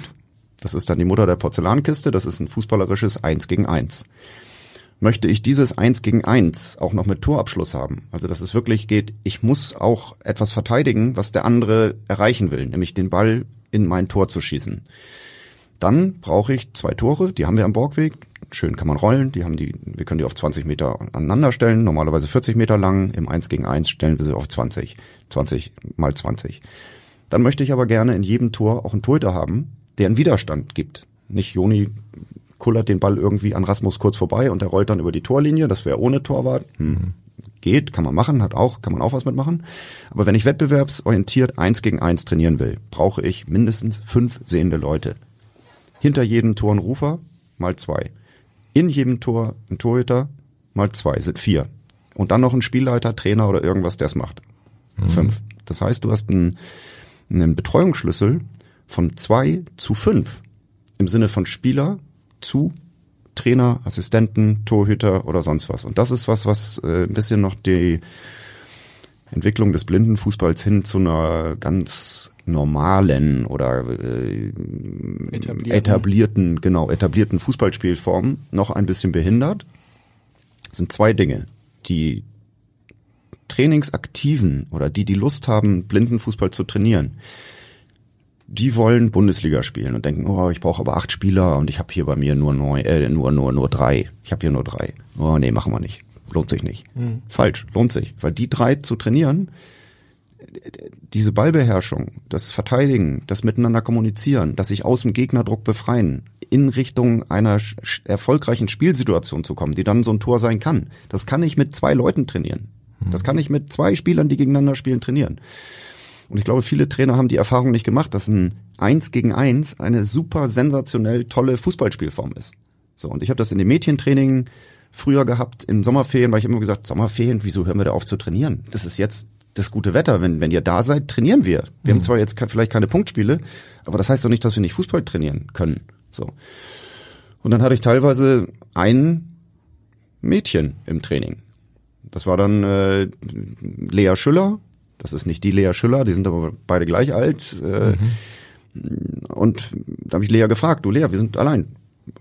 Hast du Lust trotzdem zu trainieren? Ja, klar. Und dann hast du Sachen, wo du wirklich den Ballumgang trainieren kannst und wo du wirklich diese, diese Ballbeherrschung trainieren kannst. Und Mädchen waren damals nicht so, dass sie jetzt irgendwie oder alle wie die Jungs irgendwie einen Ball unterm Arm klemmen und rausgehen und aufs Garagentor pölen oder irgendwie sich in den Garten stellen und gucken, ob sie hundertmal einen Ball hochhalten können. Mhm. So, also das ist, die sind zum Training gegangen, wie ich damals Volleyball trainiert habe. So, wann ist Training? Alles klar, noch ein bisschen in der Volleyball AG gespielt in der Schule und das war's. Also dreimal die Woche irgendwas gemacht. Ähnlich ist es im Blindenfußball. Und äh, die zwei Dinger, zu wissen, ich kann auch mit ganz, ganz wenigen Spielern Blindenfußballer ausbilden, motivieren, den Spaß am Fußball vermitteln. Und ich muss eben durch die hohe Anforderung Sehende motivieren, ausbilden, dass sie Lust haben, zum Training zu kommen. Dann kommen vier Sehende und es ist nur ein Spieler da. Ja, was können wir machen? Was, da kann man so viel machen. Aber da diese Motivations, den Motivations- und Kenntniskompass auf Go stellen, sage ich mal so, das ist das, was noch im Blindenfußball noch äh, ein herausforderndes Pionierarbeitsfeld ist. Mhm. Und genau zu diesem Themenfeld hat unser rasender Reporter Nico Paczynski äh, eine Frage gestellt, beziehungsweise er hat erstmal ganz viele Glückwünsche für dich und da hören wir doch mal rein. Ah. Buongiorno, meine Lieben, hier ist wieder euer Patsche und heute, nachdem St. Pauli, ich äh, setze mal an Klammern, ne, ein Gänsefüßchen, nur unentschieden gespielt hat, ich bin schweinesauer, ähm, haben wir heute mal einen Schulgast, der mal eine ganz andere Seite aufzeigt. Äh, und die aber sehr, sehr spannend ist, wie ich persönlich finde. Und zwar Wolf Schmidt vom Blindenfußball. Und die sind letzte Woche deutscher Meister geworden. Ähm, hab ich selber noch nie geschafft. Deswegen Hut ab, Chapeau. Ähm, ja, also Respekt. Und da komme ich gleich mal zu meiner ersten Frage. Ähm, wie trainiert man eigentlich Blindenfußball. Also da würde mich echt mal wirklich ähm, hochgradig spannend interessieren, weil ich habe nur bei der Sport schon mal sehen, Tor des Monats. Da war, glaube ich, auch der Stürmer von FC St. Pauli, ähm, der auch das Tor des Monats geschossen hat. Ähm, aber wie trainiert man sowas? Wie macht man sowas? Wie geht man mit den Jungs um? Wie sagt man, ähm, wo ist der Treffpunkt? Also, das finde ich vollkommen spannend, vollkommen faszinierend. Aber nichtsdestotrotz Glückwunsch, Glückwunsch und wie gesagt, Chapeau und ich finde das großartig, denn ähm, ich glaube, dass nicht nur der Fußball, sondern auch das Leben viel mehr zu bieten hat als nur ähm, zwei Tore im Mittelkreis und äh, einen überragenden Stürmer Paczynski. Nein, äh, da gibt's auf jeden Fall mehr. Und wie gesagt, an dieser Stelle, Wolf, Glückwunsch, ähm, mein allerhöchsten Respekt und ja, faszinierend. Mir fehlen die Worte, ich bin ein bisschen sprachlos und da oder da bin ich sehr selten. Ne? Also, bis dann, Männers. Äh, nächste Woche drei Punkte, alle Dude, wunderbar. René und tschö, buongiorno, euer Patsche. Also, wenn man Nico Paczynski sprachlos kriegt, das ist eigentlich mehr wert als jeder Titel, weil das kann echt nicht jeder, Wolf. Ja, ich überlege gerade, wo ich ansetze. Ich glaube, ich setze mal positiv an. Wenn Nico Lust hat, dann kommt er einfach dienstags zum Borgweg. Da ist ab 16 Uhr unsere Basistrainingsgruppe. Die kennen den wahrscheinlich nicht mehr als Fußballer, aber vielleicht ist das für ihn auch eine schöne Situation, das könnte echt unterhaltsam werden, Inkognito da hinzugehen und zu sagen mitzutrainieren, weil da ist das Ganze ganz spielerisch, ganz klein geht's los. Stell ihn ins Tor einfach, weil viel reden kann er ja. Ja, im Tor, das ist dann, äh, da machen wir das dann allerdings in dieser Basisgruppe so, dass wir den Torwartwiderstand auch möglichst nicht zu hoch legen. Weil, das ist bei Patsche der Fall, glaube ich. Na, das glaube ich schon nicht. Ich glaube, Patsche, da ist ja, vielleicht ist das genau das Ding, dass er eigentlich immer das Patsche-Händchen hatte, schon so, und da irgendwie mit den Dingern und mit der Patsche, uh. uh, Wortwitz, Wortwitz. Aber das Ding, was er gesagt hat, Fußball ist doch mehr als zwei Tore und ein Mittelkreis. Da sage ich ihm genau deswegen stellt er die Frage auch. Weil das, was ich eben gesagt habe, eins gegen eins. Wir holen die Tore ran an die Ruferlinien. Der Mittelkreis ist fünf Meter äh, im Durchmesser. Bumm, da ist, das ist der Mittelkreis und zwei Tore. Und da können wir schon richtig, richtig Fußball Spaß haben. Und das ist ja das Ding, äh, das Elverfeld ist doch nicht der Fußball, der fängt doch viel früher an. Und wenn ich, wenn ich mit Spielfeldgrößen umgehen kann, mit den sogenannten Stellschrauben, die man im Training äh, drehen muss, bis sozusagen genau der Sound an Trainingseffekt entsteht, den ich haben will. Und der Sound ist dann schön, schönes Ding, weil wenn die Spieler machen, die müssen ja laut geben und die müssen ja was machen. Und ich weiß, bei unserem ersten Kindertraining, das war ein Fake, das war eine Medienaktion. Das war ein Kumpel von mir, der war Fotograf für Geolino, äh, 2011 Frauenfußball-WM in Deutschland, glaube ich. Macht ihr auch was mit Kindern? Nee, Olaf, machen wir noch nicht. Aber wenn du willst, frage ich mal einen im Stadion. Das war Jonathan, der als äh, Zuhörer schon viel länger Millantor St. Pauli Bezug mhm. hat, als das, das da Blindenfußball spielen, habe ich gesagt, Joni, kannst du dir das vorstellen, dass wir mal so ein Training machen? Ja, ja, ich frag mal, ich frag mal. Hat er bei sich in der Klasse gefragt, waren es Paul und Jonathan. Zwei Nasen. Olaf konnte seine Fotos machen. Und ich habe gemerkt, die haben Spaß irgendwie. Und dann habe ich so gesagt, okay, guck mal, Zweikampfball, ihr habt das erste Mal jetzt so für mich einen Ball am Fuß unter Dunkelbrillen. Ja. Aber die rennen da rum, die haben Vertrauen. So. Und hier ist das Tor, bumm, hier ist der Raum, die fühlen sich wohl. Und dann habe ich so gesagt, guck mal, hier ist der Ball, rassel, rassel, rassel. Ich werf den jetzt weg und versucht mal, schneller als der andere an den Ball zu kommen. Ihr müsst dabei Woll rufen, dass ihr euch nicht über einen Haufen rennt. Und dann könnt ihr mich wieder anspielen. So, also dann bin ich in der Situation drin. Und das ist eine, das war für mich so ein Aha-Erlebnis. Weil die sind, die wollten nicht mehr aufhören. Woi, woi, woi, woi, Joni. Und das meine ich, da war der Sound, der hat so freudig Woi gerufen. Lust drauf gehabt, weil er wusste, er kann sich jetzt, ohne dass er eine unerwartete Situation hat, gegen einen gegenstößt oder gegenknallt, irgendwie kann der einen Ball hinterherjagen und sich mit seinem Kumpel Paul, der drei, vier Köpfe größer war als er damals, äh, um mit dem Ball ringen. Und das ist Fußball. Da ja. fängt Fußball an. Ja, und, und dieses, diese, diese, diesen Spaß, den Fußball macht, den zu vermitteln, glaube ich. Das ist das, was äh, oder, oder den sagen wir nicht zu vermitteln, sondern zur Verfügung stellen zu können. Weil du als Trainer dein Klassenzimmer, deine Lehrmittel oder sonst was, deine fußballerischen Werkzeuge, die du hast, so hinpackst, dass die Bock haben. Ja. Und, und, und vielleicht bin ich, habe ich, bin ich, da habe ich auch das große Glück irgendwie, dass ich so ganz an einer deutschen Meisterschaft mit Leistung hingehen kann, wo wir auch dann mit Leistungsdiagnostik machen. Joni, dann haben wir dieses Achterdribbeln entwickelt. Joni ist so richtig fett mit beiden Füßen, kann der schnell dribbeln und dann haben wir so zehn Meter Abstand, zwei Rufer, in der Mitte startest du eine Minute, wie viel Achten schaffst du? Komplett verdunkelt. Und das haben wir so im Training als Ehrgeiz. Mhm. Nummer gemacht, haben uns auch angeguckt, wie weit verbessern sich die Spiele. Haben wir jetzt leider in der ganzen Saison auch nicht gemacht, haben wir vor der Saison oder in, in, in vor der Saison einmal im Training dann durchgemacht, diesen Skilltest durchgeführt, müssten den eigentlich jetzt nochmal machen und vielleicht im nächsten Jahr, dann wenn ein bisschen mehr Luft ist und wir ein bisschen mehr Leute auch dabei haben, dann kann man das wirklich auch mal monitorieren. Und dann kannst du auch sehen, hey, guck mal, der Kleine, wieso kann der so gut spielen? Ja, weil der mit dem Ball umgehen kann. Weil der kann den Ball nämlich genauso schnell dribbeln wie andere. Ja. Und das große Glück, was ich noch habe, ich darf auch noch an der, an der, an der Blindenschule am Borgweg auch noch eine, eine ganz normale Trainingsgruppe anleiten. Und die sind so wild und so wahnsinnig, dass ich, ich pack da immer so viel Inhalte rein und sage, hey, wir wollen das machen und dies machen und das machen und das machen und das machen. Und da kann ich so ein bisschen immer das Level immer einen Ticken noch runternehmen, weil ich guck mir die an und wenn die sich bewegen, irgendwas mit dem Ball machen und irgendwie was machen, dann ist das Sport. Und das ist die Ebene, auf der ich anfangen muss. Und nicht bei meinen Gedanken, ich will jetzt, dass die hier irgendwie hochtaktisch, hochtaktisch ja. irgendwas machen, sondern das fängt mit an dem mit dem Spiel. Und ja. den Spaß am Spiel, den bringen die Personen mit. Und, Und da darfst Unbeschwerte du nicht, dann, ne? Und das ist, das ist ja. die eigene Motivation, ist die, die du als guter Trainer sozusagen, äh, oder als, als erfolgreicher Trainer, wie auch immer, vielleicht muss man gar nicht gut sein, dann aufnehmen kannst und da mit den Athletinnen und Athleten einfach ein Sportspielangebot schaffst, was die glücklich macht, mhm. weil die einfach äh, sich power, powern können, spielen können und dann, aber erst dann kannst du auch pushen und sozusagen auch ein bisschen Struktur äh, reinbringen. Nee, pushen sogar. Da kannst mhm. du sogar unangenehm werden als Trainer, weil ich sage immer, Leute, äh, also ich bin ein Trainer, der ist, hat eher die Tendenz zu überfordern als zu unterfordern. Okay. Mhm. Ich glaube aber, dass ich da tatsächlich äh, die Basis habe, dass ich schon auch nicht etwas von Leuten verlange, was unmöglich ist. Ja. Aber ich verlange vielleicht immer den Ticken zu viel. Und wenn du jetzt so eine, wenn du so eine, also in der Trainingsphilosophie gibt's bestimmt, weiß ich nicht, ich habe jetzt schon länger keine Lehrgänge mehr gemacht.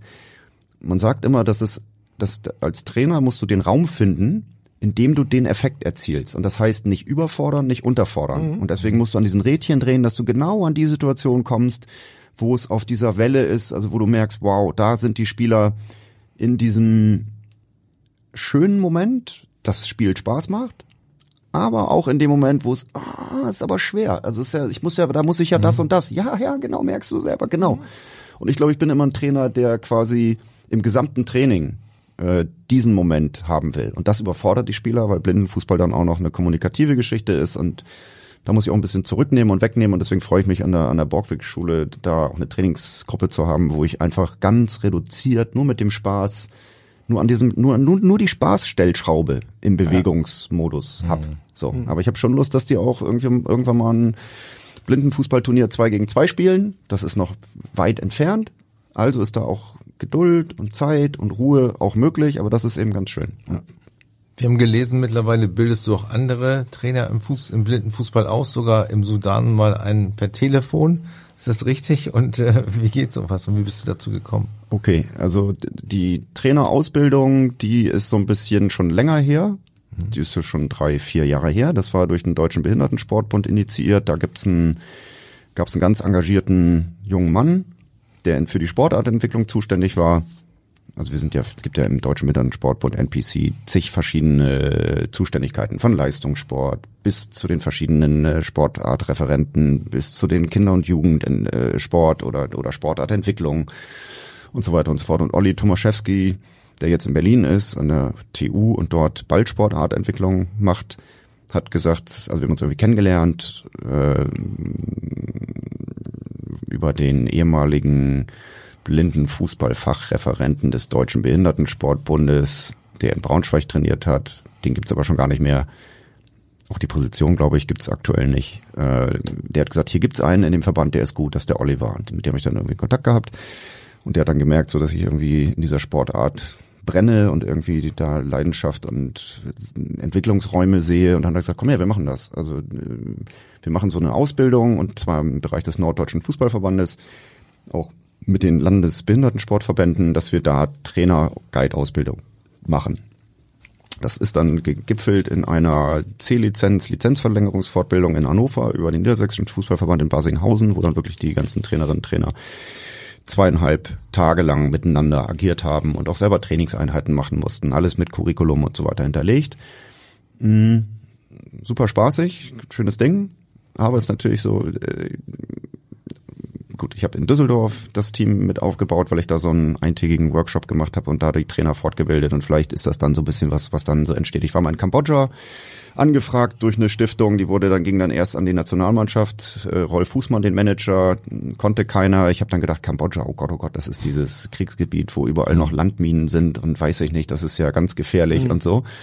Und die haben dann nochmal nachgefragt und dann gab es von der IPSA eine Frage, weil in der Schweiz äh, eine Fuß Blindenfußball-Nationalmannschaft sich gründete und dann habe ich erst in Delemont im Wallis in der Schweiz mhm. äh, Blindenfußballtrainer-Team mit Team ausgebildet und bin dann nach Phnom Penh geflogen und habe dann da 14 Tage ausgebildet und ja, dann gehört das immer dazu, dass wir das dann auch in den Medien irgendwie Facebook oder was weiß ich was auch dann darstellen oder halt auch äh, öffentlich machen. Und dann gab es die Frage von einer Stiftung, Licht für die Welt, das ist eine weltweit äh, agierende Stiftung, die sich im Bereich der sogenannten Entwicklungsländer um Blindheitskrankheitsbilder kümmert, die vermeidbar sind. Also Flussblindheit, das ist ein Würmchen, was dann quasi äh, die Blindheit verursacht etc. Mhm. und mhm. da mit mit Hygienebedingungen, Wasser etc. also mit eigentlich einfachen Mitteln aus Sicht der der Industrienationen was macht und die hatten dann gefragt, weil sie im Südsudan aktiv sind mit Flüchtlingen und Fußball schon äh, quasi Flüchtlingsarbeit und Menschen wie nennt man das denn dann einfach äh, lebenswerter Raum, wo Tod und Mord und Krieg herrscht sozusagen und verfeindete Stämme sozusagen in Flüchtlingslagern zusammen sind, da kann Fußball tatsächlich ein verbindendes Element mhm. sein und haben dadurch so äh, sehr positive Effekte gehabt und jetzt sind diese großen Stiftungen dabei, dass sie eben auch inklusiv arbeiten sollen und müssen. Und dann ist immer die Frage, ja, Fußball und inklusiv, wie geht das? Okay, dann kommt man halt schnell dahin, dass man dann äh, sagt, Blindenfußball könnte ein Moment sein, weil Blindenfußball die einzige paralympische Spielart ist, also der, der Behindertenolympiade sozusagen Fußball gespielt und der hat dann gefragt, wie sieht's aus und so weiter und so fort. Ich gesagt, ja, wir haben uns zwei Stunden lang unterhalten. Ich habe ihm da drei Stunden lang was erzählt, dem Alte. Und der hat dann gesagt, ähm, super, ich schreibe ein Konzept und bla, bla, und Förderung hin und her und bla bla bla. Und dann ging es darum, dass wir dann per Videochat, weil die haben gesagt, die haben das Prinzip, wir wollen eigentlich Hilfe zur Selbsthilfe machen. Mhm. So, wie, und die haben dann gesagt, du wirst da nicht hin eingeladen und machst dann und zeigst ihnen das, sondern erstmal dein Wissen quasi einfach über die fernen kommunikativen Möglichkeiten, die wir haben in so einer vernetzten Welt, äh, einleiten. Und so kriege ich immer abgefahrene Videos von, von Leuten, die da trainieren. Und ich sehe die Trainingseinheiten so. Also das war dann, es ist dann auch so ein bisschen so eher so äh, angeknüpft, ja, hey Coach, und dann schickt er mir ein Video, wie die da trainieren. Und ich denke mir immer schon, alter Schwede, ey, guck mal, was du da machst so. Äh, Die stehen da im Kreis und so und dann spielen die mit so einem schweren Goalball. Das ist so wie so ein Basketball, so schwer mit Glocken drin. Das ist dieses Spiel, wo du dann halt so einen Ball rollst in ein Tor rein. Ja. Ja. Und damit kicken die dann auf super langem Gras, da irgendwie so flach bebauten, da drum ein bisschen so roter, rote Erde daneben noch irgendwie. Und das sind dann so acht, neun Spieler. Und dann habe ich eingesehen, weil er nicht dran kam, der hat dann die ganze Zeit rumgezappelt, Purzelbaum gemacht oder hat dann Liegestütz und er hat dann so wie, wie so Breakdance am Boden gemacht. Und da hätte ich so gesagt, super, das ist ein, eigentlich ist das ein geiles Video, um zu sagen, hey, Coach, Simon, heißt Simon.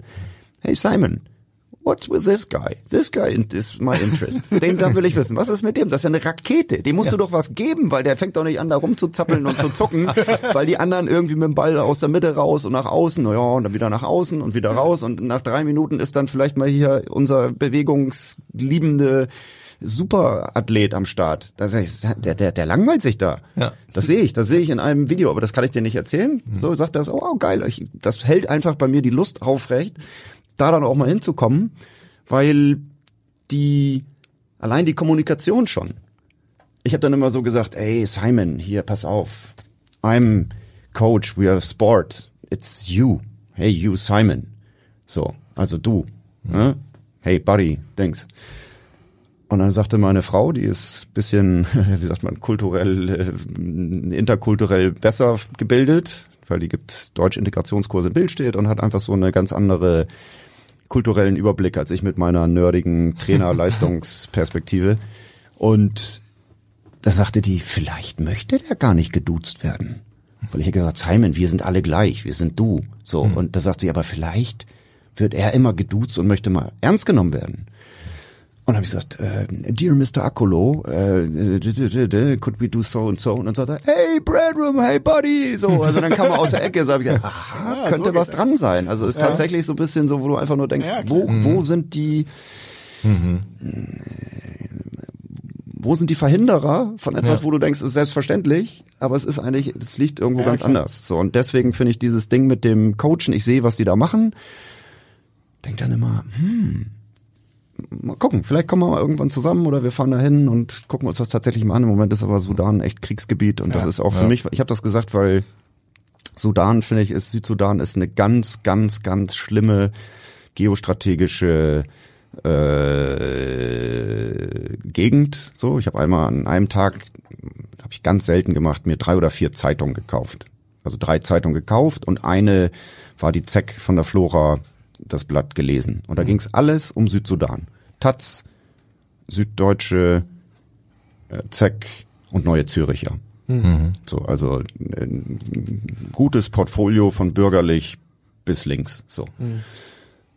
Und die, die da bei waren, auf der Taz war auf Seite drei irgendwie äh, so ah, über die Janjaweed-Rebellen und so weiter und so fort und hier und, und Rote Kreuz-Bericht von einem Sanitäter oder sogar Ärzte ohne Grenzen oder irgendein sehr humanistisch orientierter, gesundheitsorientierter Westmensch, der dann einfach auf dieser diese ganze Gefühlssituation beschrieben hat. Oh, und dann kommen die und das ist ganz furchtbar und dann metzeln die rum und wir versuchen hier das und das ist alles schwer und so weiter und so fort. Ganze Seite Zeitung voll. Mm, Zeck hatte Tormelen, ist ein Gleisbauer äh, in Schleswig-Holstein, drei Autos angezündet. So. Neue Züricher redet von Vorverträgen für den Südsudan, wenn die ein einzelner Staat sind. Gleisbauarbeiten, um Öl über eine andere Pipeline, über einen anderen Weg in Tankwagen da und dahin zu führen. Und so waren alle Bausteine beieinander. Gibt auch noch Otto, Radio Otto, die da Funk, also hier äh, Mobilfunklizenzen haben, aber alles bevor da ein unabhängiger Staat steht. Sind da so Verträge drin. Also es ist ein, wie sagt man, umkämpftes, geostrategisch wertvolles Gebiet, wo verschiedene Player agieren. So und äh, deswegen habe ich gesagt, so alter krasses Ding, Südsudan, die Menschen können nichts dafür, was hinter ihrem Rücken an Verträgen gemacht wird im Sinne von Profit oder von irgendwie, ich komme da und dahin, dies und das und jenes zu machen. Und habe dann gesagt, super, das ist interessant, mache ich, will ich machen. So und jetzt gucken wir, wie es weitergeht, weil der fragt auch jetzt, die wollen jetzt gerne ein Foto von uns haben, Meisterschale und auf ihrer Licht für die Weltseite dann auch mit dem deutschen Meister im Blindenfußball Gratulation machen, aber haben selber keine Fotos, deswegen sind wir auch jetzt das ist eher so ein Mediendiskurs der da ist, wo man dann auch fragt, wie funktionieren Medien heute eigentlich noch? Also das ist, deswegen freue ich mich, dass ich hier eingeladen bin und in einem eigenverantwortlichen medialen Raum irgendwie ihr beide da Fragen vor euch liegen und so. Und das ist anders, als wenn wir uns jetzt selber aufnehmen müssen, was wir für andere äh, öffentlich-rechtliche Formate durchaus auch an Anfragen vorliegen haben. Also das ist schon auch interessant. Aber ich, ver verschweife mich gerade hier, ihr müsst mich wieder lenken, sonst ist das hier alles ein waberndes, waberndes äh, Gespräch. Wie ist eigentlich der Austausch zur Zweitligamannschaft äh, bei euch? Ich weiß, dass Aziz Boadus, glaube ich, mal bei euch zu Gast war und mal so eine Probetrainingseinheit mitgemacht hat. Wie ist so generell so die Verbindung zu den Profi-Jungs? Also da sage ich dir was ganz Einfaches. Unsere Teamgründer Katja und Michael Löffler haben zwei Rückennummern, auf die sie auch bestehen. Michael hat die 12 und Katja die 14.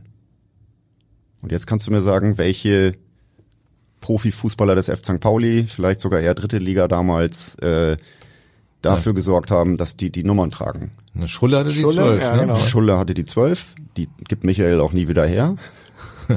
Und Katja hatte die 14. War das mal Fabian Gerber, hatte, glaube ich, mal die 14. Nee, der war es aber nicht. Das war Marcel Eger. Marcel Ah, okay. Eger. Okay. So, und äh, nach dem Meistertitel, klar, Telefon glüht irgendwie, WhatsApp-Nachrichten. Ja, das glaube ich. Schulle ist einer der ersten, der eine Nachricht schreibt.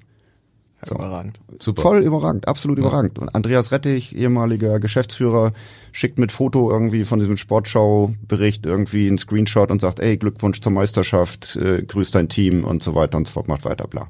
Geil. So, und von anderen kriegst du dann um 10.30 Uhr am nächsten Arbeitstag die Gratulation, auch aus dem eigenen Verein. Okay. So, und dann weißt du einfach, du weißt dann einfach, ey, das ist Fußball, wird das, ist wahrgenommen, Sport, das ja. ist Sport. Nein, das ist einfach so, es gibt, es gibt Profi, es gibt Amateursport, es, es ist immer noch Fußball. Fußball hat immer noch mit Menschen zu tun. Hm. Und es gibt halt unterschiedlichste Formen von Anteilnahmen und von Kommunikation Und und, Wertschätzung. von, von Wertschätzung, Ja. von Mitmachen, von Engagement, von Begeisterung, von Emotionen, von sonst was. Das ist einfach unterschiedlich. Und das ist halt das, haben wir auch vorhin, im, im, bevor Carsten mich reingeholt hat, haben wir über ehrenamtlich und hauptamtlich gesprochen. Und ich glaube, unseren Verein, F. St. Pauli, zeichnet einfach eine ganz krasse Vielschichtigkeit aus. Und wenn wir uns jetzt da einfach mal so eine, so eine Hierarchiepyramide nehmen, so, obendran, oberste Spitze, Ehrenamt, Präsidium. Darunter die Präsidiumsreferenten, hauptamtlich. Darunter Aufsichtsrat, Haupt, also vollkommen ehrenamtlich ohne Referenten, ohne, also ich wüsste nicht, welcher Aufsichtsrat jetzt vielleicht sogar so ein Referent hat. Vielleicht müssten eigentlich auch die Aufsichtsräte müssten eigentlich auch irgendwie Referenten haben oder Leute, die ihnen zuarbeiten in bestimmten Themen, weil die ja dann auch einschätzen müssen, hey, ist, ist dieses Angebot, was jetzt hier gut vorgearbeitet äh, vor uns liegt, ist das wirklich das, was am Markt jetzt die Entscheidung ist oder was gibt's anderes? Also du musst ja dann sagen, ist das gut, aber du kannst ja nur sagen, ist das gut, wenn du weißt, was es anderes geben könnte. Also von daher müssten die eigentlich äh, genauso, wenn sie entscheiden sollen, wie auf so einer Management-Ebene auch, auch, auch einen Überblick haben in einem Bereich Sport, Fußball, Marketing, was weiß ich was. So. Und jetzt geht's weiter. Du kannst diese ganze Pyramide des F. St. Pauli bis runter deklinieren und du wirst immer wieder Wechsel von hauptamtlich und ehrenamtlich finden. Ja. Wie so eine Schwarzwälder Kirschtorte oder so eine Schichttorte irgendwie, wo immer eine helle und eine dunkle, dunkle, eine helle und so, was weiß ich Schicht ist. Und da willst du linear bestimmte Arbeitsprozesse, vielleicht sogar schnell, vielleicht sogar dynamisch in der Anpassung hinbekommen. Uiuiuiuiuiuiui. Schwere Kost, schweres Ding. Und dann drehen wir das Ding nochmal um, reden wir jetzt über Inklusion. Inklusion, finde ich, ist meine Grundlage, ist dann qualitativ gut, wenn sie die Grenzen genau kennt. Du musst genau deine Grenzen kennen, um Inklusion wirklich zielgerichtet äh, zu gestalten. Wenn Inklusion bedeutet, ah, ich nehme grünen Tropfen, einen roten Tropfen, einen braunen Tropfen, einen weißen, einen blauen, orangen rein und dann rühren wir es um. Das ist grau. Und ich glaube aber nicht, dass Inklusion heißt farblos. Nee, auf sondern. Inklusion ist eigentlich gerade etwas, wo du, wo die Farben leuchten. Absolut. Und, und, und das ist äh, umso schwerer. Welchen Profispieler würdest du gerne mal bei euch beim Training sehen? Das ist eine gute Frage. Jetzt muss ich mal ganz kurz nachdenken. Also So ein Guido Burgstaller, so ein Kofi Kire vielleicht. So ich, muss mal, ich, ich, ich, ich überlege, überleg, ich bin am überlegen. Äh, also eigentlich kann man nur sagen, wir waren am Brummerskamp, am NLZ, um uns auf diesen Finalspieltag vorzubereiten, weil der Kunstrasen Ja. bei dem Spieltag lang ist. Und am Brummerskamp im Käfig haben wir gesehen, ist ein genauso ähnlich strukturierter Rasen, aber lange, lange nicht so schnell wie bei uns am Borgweg. Und das war wichtig, damit die Spieler sozusagen in, dem, in der Ballmitnahmegeschwindigkeit merken oder sich automatisieren darauf, so und so kann ich den Ball dribbeln, so schnell, so schnell nicht mehr, da bleibt er liegen und so weiter und so fort. Und da waren dann auch U23 und so weiter und so fort. Und da habe ich mich dran erinnert, dass die U23 mal am Borgweg war und habe gedacht, eigentlich ist es jetzt Zeit, dass wir mal für die Profis, wenn die da in irgendeiner Trainingsphase sind, wo es jetzt nicht zu arg ist, dass die einfach zu uns kommen können und spielen. Weil wir hatten damals hier war äh, äh, ähm, hier, na, hieß er nicht auch? Äh, oh Gott, hier, Ochi Vried war damals da. Ja. Und Ochi war so einer der, der super kommunikativen, damals dann Drittliga-Torschützenkönig oder mit Osnabrück auf alle Fälle sehr erfolgreich zu Bayern gegangen, Bayern, ja. sogar Champions League-Spiele gemacht, der bei uns aussortiert wurde und so weiter und so fort. Und Remigius Ehlert, der jetzt äh, da im Trainerteam war, der U23, oder der war der Trainer damals, mh, mit Fabian Boll da gewesen, etc. Und die haben Blindenfußball trainiert. Und Remi war so, der hatte so eine, die, die Philosophie, er macht immer Beine, also Fußball, ganz klar, Beine, dann hier Lunge, Herz, Lunge Ja. und Kopf. Ja. Und wenn Beine und Lunge oder, oder Kreislauf schon richtig ne, beansprucht sind, dann sagt er, dann ist Zeit für den Kopf, weil der Körper ist müde und dann kommt Kopf rein und, und dann hatten die in ihrer Trainingsgestaltung genauso einen Moment, wo sie gesagt haben, wir brauchen jetzt eine Kopfeinheit, wir kommen zu euch. Und das war sensationell. Also und das kann ich mir genauso vorstellen, dass die Profis kommen und da wer Lust hat, einfach, das müssen ja auch nicht alle sein. Also wenn da einer sagt, Alter, geil, kann ich gar nicht und Dunkelbrille und ich kriege Aua, Aua und Angst und so weiter und so fort, dann sind die eingeladen, sollen die gerne kommen. Und ich glaube, das ist auch an der Zeit, weil die Blindenfußball-Nationalmannschaft hat mit Bayern, mit Thomas Müller und mit irgendwie den ganzen Nasen irgendwie da auch Blindenfußball trainiert. Ich weiß nicht, ob die wirklich auch so Spielformen gemacht haben oder sowas, einmal dunkel ein bisschen dribbeln und so, aber man kann auch tatsächlich äh, das so gestalten, dass da eben kein Verletzungsrisiko ist. So. Und trotzdem ein, ein super Zweikampfgefühl entsteht und ein Verständnis für die für die Sportart ist. Also sind wir sprechen die Einladung aus. Ja. Gibt es eigentlich auch eine Champions League, äh, für die ihr jetzt quali- quali- qualifiziert hättet? Äh, es gibt seit zwei Jahren tatsächlich so in Bulgarien ein Einladungsturnier, was sich da Champions League nennt. Es gibt Bestrebungen von verschiedenen äh, Vereinen, so etwas zu gestalten. Wir sind in Brno, in Tschechien, in Bučovice ganz genau genommen. Das ist eine kleine Stadt bei Brno. Das wird von dem Team von Brno veranstaltet. Aber das ist ein bisschen mehr als eine Champions League, weil die auch immer internationale Teams eingeladen hatten. Die hatten dann auch immer ein Team aus Brasilien dabei oder Kolumbien. Riesenaufwand. Das war so für uns so ein Schnuppern an internationalem Flair. Das Masters, was wir jetzt organisiert haben, waren sechs Teams aus sechs europäischen Nationen. Alle sind schon mal in ihrer Nation Meister geworden. Hab das jetzt nicht im Überblick, ob die alle in diesem Jahr Meister waren. Deswegen ist es eher so ein bisschen wieder, wir müssen uns so eine Champions League selber organisieren. Und alle Teams, die da waren, haben gesagt, oh, wir wollen unbedingt nächstes Jahr wiederkommen. Das war total super so, weil wir den ganzen Samstag jeder gegen jeden gespielt haben. Immer nur eine Halbzeit. Ja. So, also wenn man dann sagt, so viel Zeit haben wir nicht, sonst können wir es nicht machen. Und dann gibt es tatsächlich dann Halbfinale und Finale am zweiten Tag. Für die, die erster, zweiter, dritter, vierter werden. Fünfter und sechster hat dann nur ein Spiel, um sich dann nochmal um den fünften Platz äh, zu kabbeln oder zu das auszuspielen.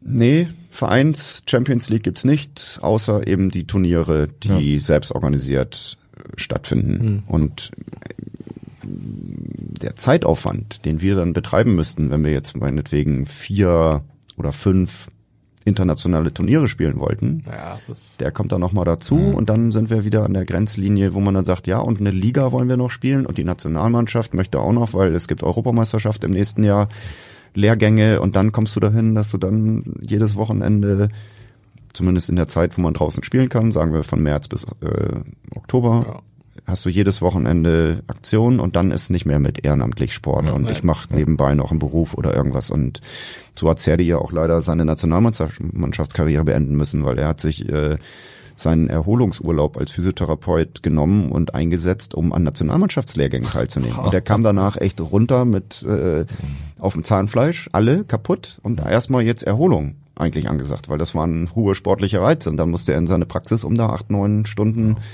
Menschen äh, mit Physiotherapie zu behandeln. Also das haut nicht hin. Und dummerweise ist das Sport Sportfördersystem in Deutschland auch in diesem olympischen Kanon halt so, dass du, wenn du dich für einen A-Kader qualifiziert hast, was bedeutet, du hast schon mal bei den Paralympics teilgenommen oder bist Europameister oder sowas, dass du dann Förderung bekommst. Aber du bekommst nicht die Förderung, um dich in dieser Sportart zu entwickeln. Mhm. Und dann ist immer noch das Ding, dass tatsächlich die Sportverbände auch darauf gucken, wie viele Medaillen haben wir. Und für mhm. so einen mhm. blöden Teamtitel mit so und so vielen Nasen gibt's nur eine Medaille. Ja. So, ja. obwohl da jeder eine kriegt, aber das ist in der Endabrechnung, in der mhm. Medaillenspiegel ist es eine Medaille. Ja.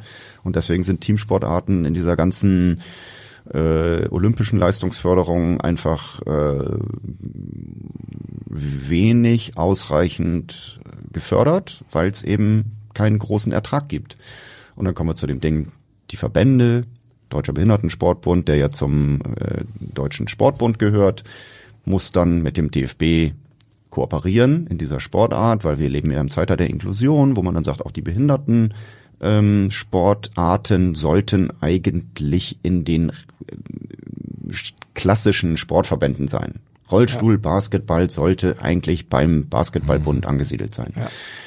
Und das sind dann Wunschvorstellungen und die Schritte, die man gehen muss, die kleinen Verabredungen, die man auch noch gemeinsam geht, die werden schon gar nicht gegangen. Und wir beim F. St. Pauli haben gesagt, ja, wir zahlen sowohl in den DFB, also als Mitgliedschaft Hamburger Fußballverband, unser Mitgliedsbeitrag ein, als auch in den Deutschen Behindertensportbund für die Spieler.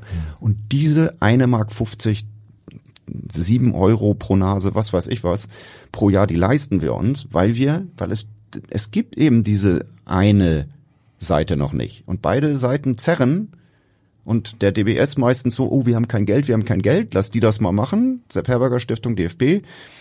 Und die sagen dann, nee, wir wollen aber, dass die Nationalmannschaft unsere ist, dass, dass, dass sie wie zum Fußball dazugehört.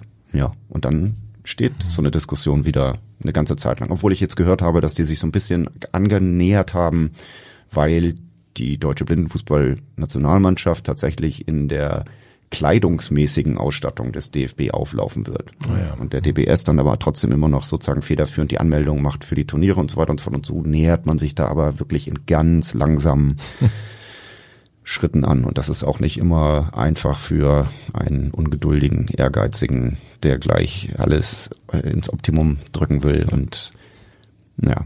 Welche Länder sind eigentlich führend im Blindenfußball weltweit und, und wo rankst du Deutschland da ein? Es gibt ein internationales Ranking, also es gibt die International Blind Sports Federation, wie sie heißt, ist aber noch mit dem A geschrieben, weil früher hieß die mal Association, heißt jetzt Federation IPSA. Hm. Und da du ja ein gut gebildeter Journalist mit Fußball-Sachverstand bist, stelle ich jetzt dir die Frage, wer ist das äh, national weltweit erfolgreichste Fußballteam im Blindenfußball, wo wir die Sportart Futsal als Grundlage haben? Futebol di Salão, das ist ja das Indoor-Fußballspiel. Ich könnte mir die Spanier ganz gut vorstellen. Hört sich brasilianisch an, oder? Brasilien? Ja, ja Brasilien hat mhm. äh, bei den paralympischen Turnieren noch nie verloren und haben auch jetzt gerade in Japan äh, wieder den Titel geholt. Also Brasilien hat quasi, wenn man das vom sehenden Elberfeld-Fußball nimmt, bis jetzt jede Weltmeisterschaft gewonnen. Maß Immer. aller Dinge. Maß, Brasilien, das Maß aller Dinge. Und das ist auch so ein bisschen gemein, weil da kommt man halt als kleines europäisches Land mit wenigen Spielern, Spielerinnen schlecht ran, außer man sagt Island. Was Island durchgezogen hat äh, im Fußball, jetzt ohne die ganzen Vergewaltigungs- und Vertuschungsgeschichten, die im Verband da noch dahinter hängen. Hm. Also nur sportlich Island sich nimmt, dann kann man sagen, man kann auch mit wenigen Sportlern sportlich erfolgreich Absolut. sein. Aber mhm. Brasilien ist äh, das Maß aller Dinge auch ein bisschen, also ich habe mal mit einem Insider gesprochen, der auch in Tschechien da mit unterwegs war. Mm, Gabriel Meyer heißt der und der hat erzählt, dass in Brasilien ähnlich wie in Deutschland eine sogenannte Fehlbelegungsabgabe in Unternehmen existiert. Also wenn ein großes Unternehmen quasi äh, seinen Prozentsatz an äh, Angestellten Behind Menschen mit Behinderung unterschreitet, dann gibt es eine sogenannte Fehlbelegungsabgabe, die, ich weiß nicht, in Deutschland, glaube ich, steuerlich geregelt ist oder auch mit einer Mhm. Abgabe oder die kriegen dann irgendeine Bonifikation nicht, keine Ahnung, wie das jetzt genau umgesetzt ist, aber es gibt es in Brasilien auch. Nur in Brasilien existiert das härtere Gesetz, dass sich diese ähm, Unterrepräsentanz behinderter Menschen in einem Unternehmen in der Bestrafung kumulativ verdoppelt.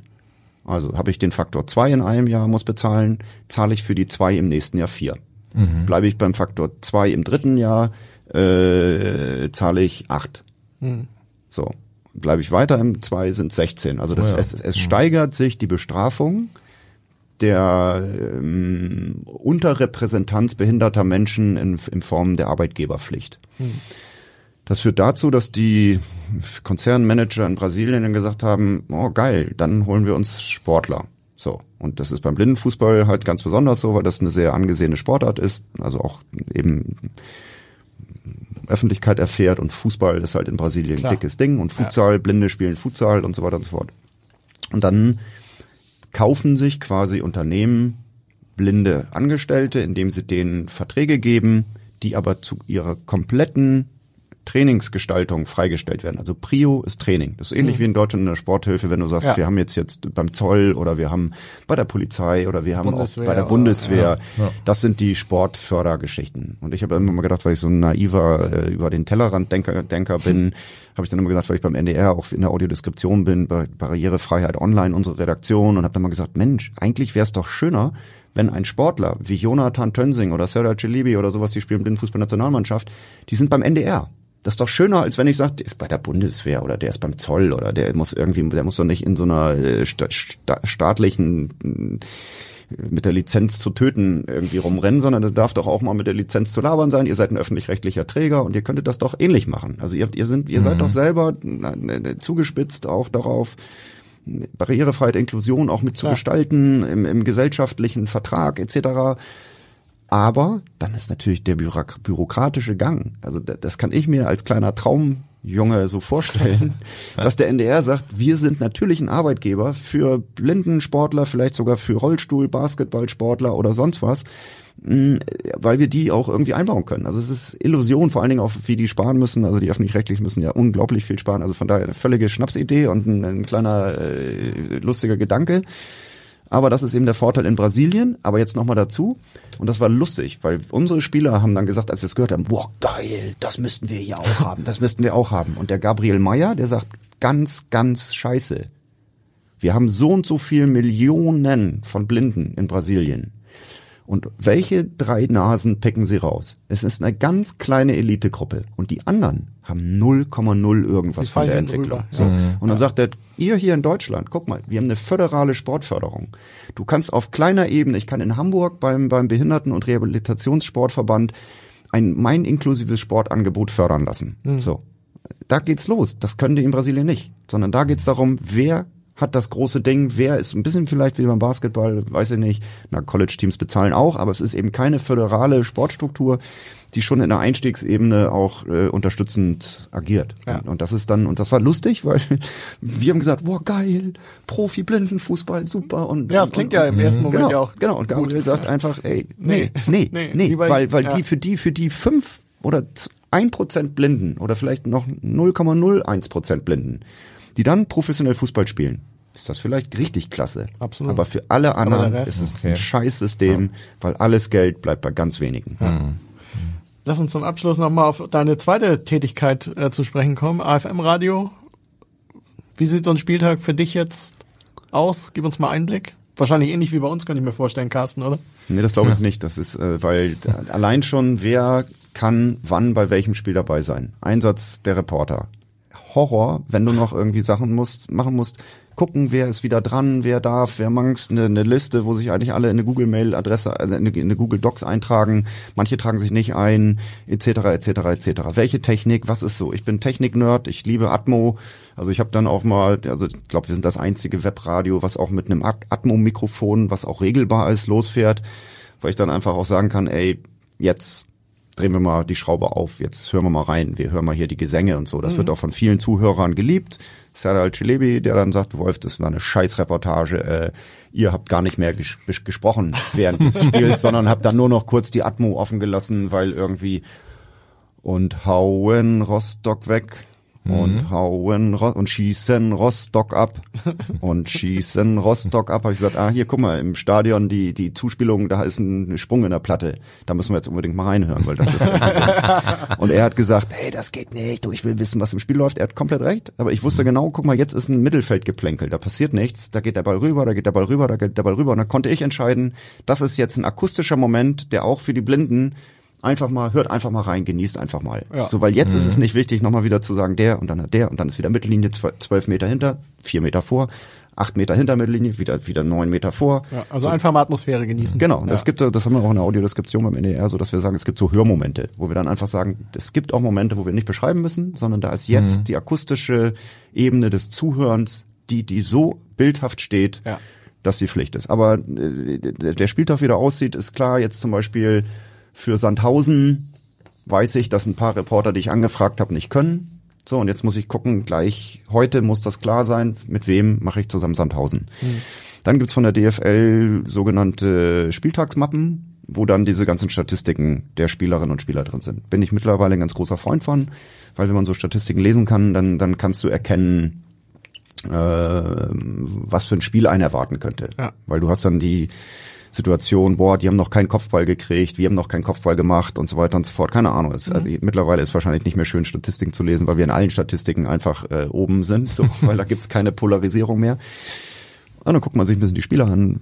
Auf welche Spieler freut man sich? Wer ist da? Also äh, wie sind die aufgestellt? Was ist bei denen gelaufen, die letzten Spiele? Wie ist das Team da? Muss man sich vorbereiten und so weiter und so fort. Und dann ist halt irgendwann Technik packen, gucken, ist alles da. Dann packe ich meinen Fotorucksack und habe dann idealerweise auch die Spielerkärtchen ausgedruckt, also auf Aufkleber kriegen wir von der DFL halt so diese ne, Spieler mit Nummer und wie viel Verwarnung und tralala und mhm. so ein bisschen was. Und dann ist man schon so zwei Stunden vorher im Stadion, baut die Technik auf und da wir jetzt ja im Stadion auch sogar neue Verbreitungs- Methodik haben. Ja. Wir haben über UKW-Frequenz, das gibt es gibt sogenannte äh, Gebäude- oder Grundstückslizenzen, äh, mhm.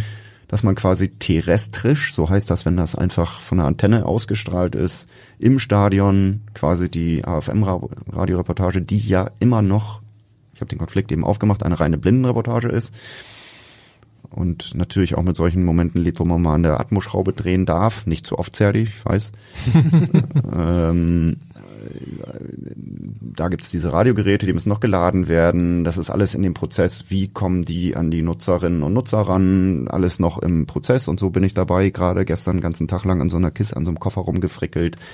Weil die Ladestationen müssen da eingebaut werden. Und wie kriegt man das hin, dass man das einfach wieder wegstellt und nicht zu viel Aufwand hat und so weiter und so fort. Also das alles im Hintergrund, was niemand sieht an der Arbeit. Und dann ist natürlich die Reportage das Ding, wo wir uns dann im Wechsel von fünf Minuten irgendwie dann versuchen, sprachlich das, was wir auf dem Rasen sehen, an Spiel in Echtzeit wiederzugeben, was eine Annäherung an das Unmögliche ist. Ja.